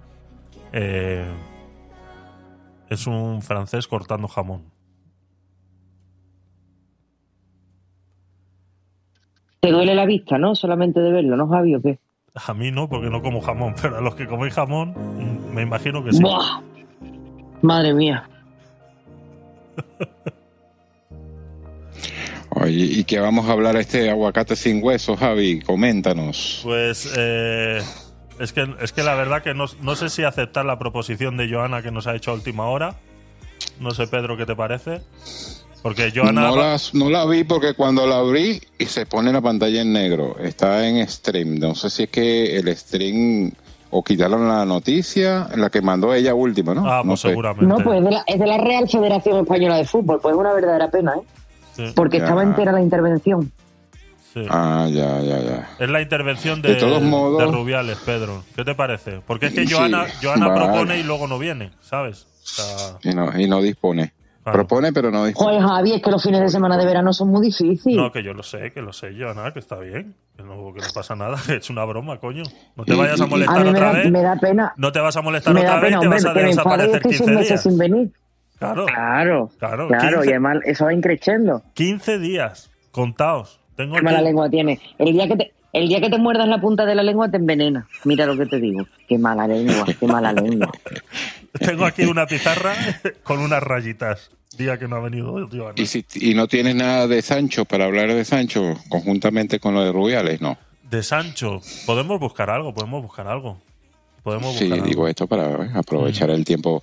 Pues nada, son todos los que nos ven, y permíteme, Javi, decirlo, los que Sí. nos ven en diferido, y los que están acá abajo, y los que nos ven por stream, y por y, y en directo por stream, o en diferido por stream, o en directo por YouTube, o en diferido por YouTube, acuérdense que nos pueden apoyar solamente con su, primero, eh, suscribiéndose, mm, darle like y eh, compartiendo a demás personas para que le llegue a gente como tú y como yo. Gracias. Gracias, Pedro. Así es. Eh, es Mira fácil. qué bien ha aprendido Pedro. Muy no, bien. no, lo tiene, lo tiene súper entrenado. Lo tiene súper entrenado. Eh, eh, así es, es fácil. Simplemente tienes que seguirme en todas las redes sociales, en la web eh, gabinetedecuriosos.com. Arriba a la derecha tienes todos los enlaces, incluso el enlace para unirte a nuestro club de Telegram, pues donde eh, conversamos estas cositas y mucho más. A veces, pues, eh, utilizamos eh, las noticias que están por ahí, las proposiciones que están por ahí. y entonces, este domingo, pues posiblemente le demos un pedacito a, a Rubiales y buscaremos algún otro. Pedro, a ver si encontramos algo de aquí al de aquí al domingo para no, o sea, en lo- Vale. yo en lo de Rubiales tendría mucho que decir si nos vamos al tema Eh, eh, al- Aunque Javi, aquí al domingo han podido pasar 10 millones de cosas con lo de no, Rubiales. no, no, tú. está, Bueno, sí, está claro que sí, está claro que sí. Así que Cosas nuevas, cosas nuevas, Javier, ¿no? Que no nos encasquillemos en lo mismo. ¿eh? Eso es, eso es, eso es. Intentemos eh, variar un poquito. Así es. Así que eh, lo dicho, el domingo es el aguacate sin hueso a las doce y media eh, hora española, donde analizamos un vídeo que solemos proponer, pues como estamos haciendo ahora, sino a través del club de Telegram. Y eh, pues bueno, vamos parando y demás para los que sois eh, nuevos y no habéis asistido nunca. eh, pues vamos eh, parando según se vayan haciendo los comentarios en el, en el chat o a través de modo audio, a través de Clubhouse, ¿no? Entonces, eh, y ahí pues comentamos las cositas que vayamos, vayamos viendo, ¿no? Es un poquito de alargar un poquito la información que estamos viendo en un vídeo, porque muchas veces estos vídeos se condensan de tal manera que hay que, hay que reaccionar a ellos de, de- de- de esa manera un poquito más amplia, ¿no? Entonces, para eso están los, los aguacate sin hueso. Tenéis hasta el capítulo 35 en YouTube, así que si queréis ver alguno lo podéis Eso ver. se llama la ingeniería forense de la noticia. Eso es, eso es, eso es, eso es. Así que tenéis un montón de, de vídeos relacionados con eso, analizando un montón de cosas, desde el hidrógeno verde hasta entrevistas y demás. Eh, lo tenéis ahí en el aguacate sin hueso, en el canal de YouTube. Así que poco más, chicos. Eh, muchas gracias por haberos eh, pasado por aquí. Nos vamos a ir despidiendo. Gracias a todos los que habéis estado aquí en Clubhouse. Vamos a saludar a los que todavía seguís por aquí. Marcela, Lil, eh, Lil Mama Gigles, Giovanni, Mabel, Tachio, eh, Michael, Pedro, José, Joana y el gatito Curiosity, que ahí está, que es que, que Clubhouse obliga a hacer estas, estas cosas, de verdad, de verdad. Así que eh, también a todos los que habéis estado en el stream, en stream, nunca mejor dicho, eh, a través de esta nueva plataforma, Azulá y Claudia eh, Nazarí, que estás por ahí ahora, no te sigo, voy a seguirte, gracias por pasarte, espero que, bueno, no sé si llevas un ratillo ahí ya, porque no tengo manera de verlo, a no ser que entre. Entonces, si no, sígueme, tienes un montón de vídeos en el canal de la misma aplicación de stream y es prácticamente el contenido que realizamos aquí. Así que muchas gracias por estar ahí y nos vamos... Javier. Dime, dime. Eh, no, no, muchas gracias a, a ti y tu sala que siempre me resulta muy interesante. Y solo, con tu permiso, solo quería dejarle un mensaje críptico a Joana. A ver. Joana, una divina palabra. Dejo todo ahí. Gracias, gracias. Javier. Ay, me Bueno. encanta, Tache, me encanta. Ay. Cositas, cositas que tiene la gente aquí. Es que es, no sé. Claro, pero voy a, voy a desvelarlo para que nadie, nadie. Es que Tachi y yo hacemos una pareja magnífica en el juego de estéreo de adivinar las palabras. Ah, amigo. So- somos imbatibles, somos imbatibles. Ahí conocí yo a Tacho en estéreo. Y, y es verdad, hace mucho tiempo que no me paso y el juego es buenísimo. Tendremos que volver, Tacho, a hacer el, el juego un día de esto, lo tendríamos pendiente. Por supuesto. Así es, pues invitación hecha. Ahora sí, nos vamos yendo. Eh, Micaela, sí, Micaela, gracias. Gracias por estar ahí.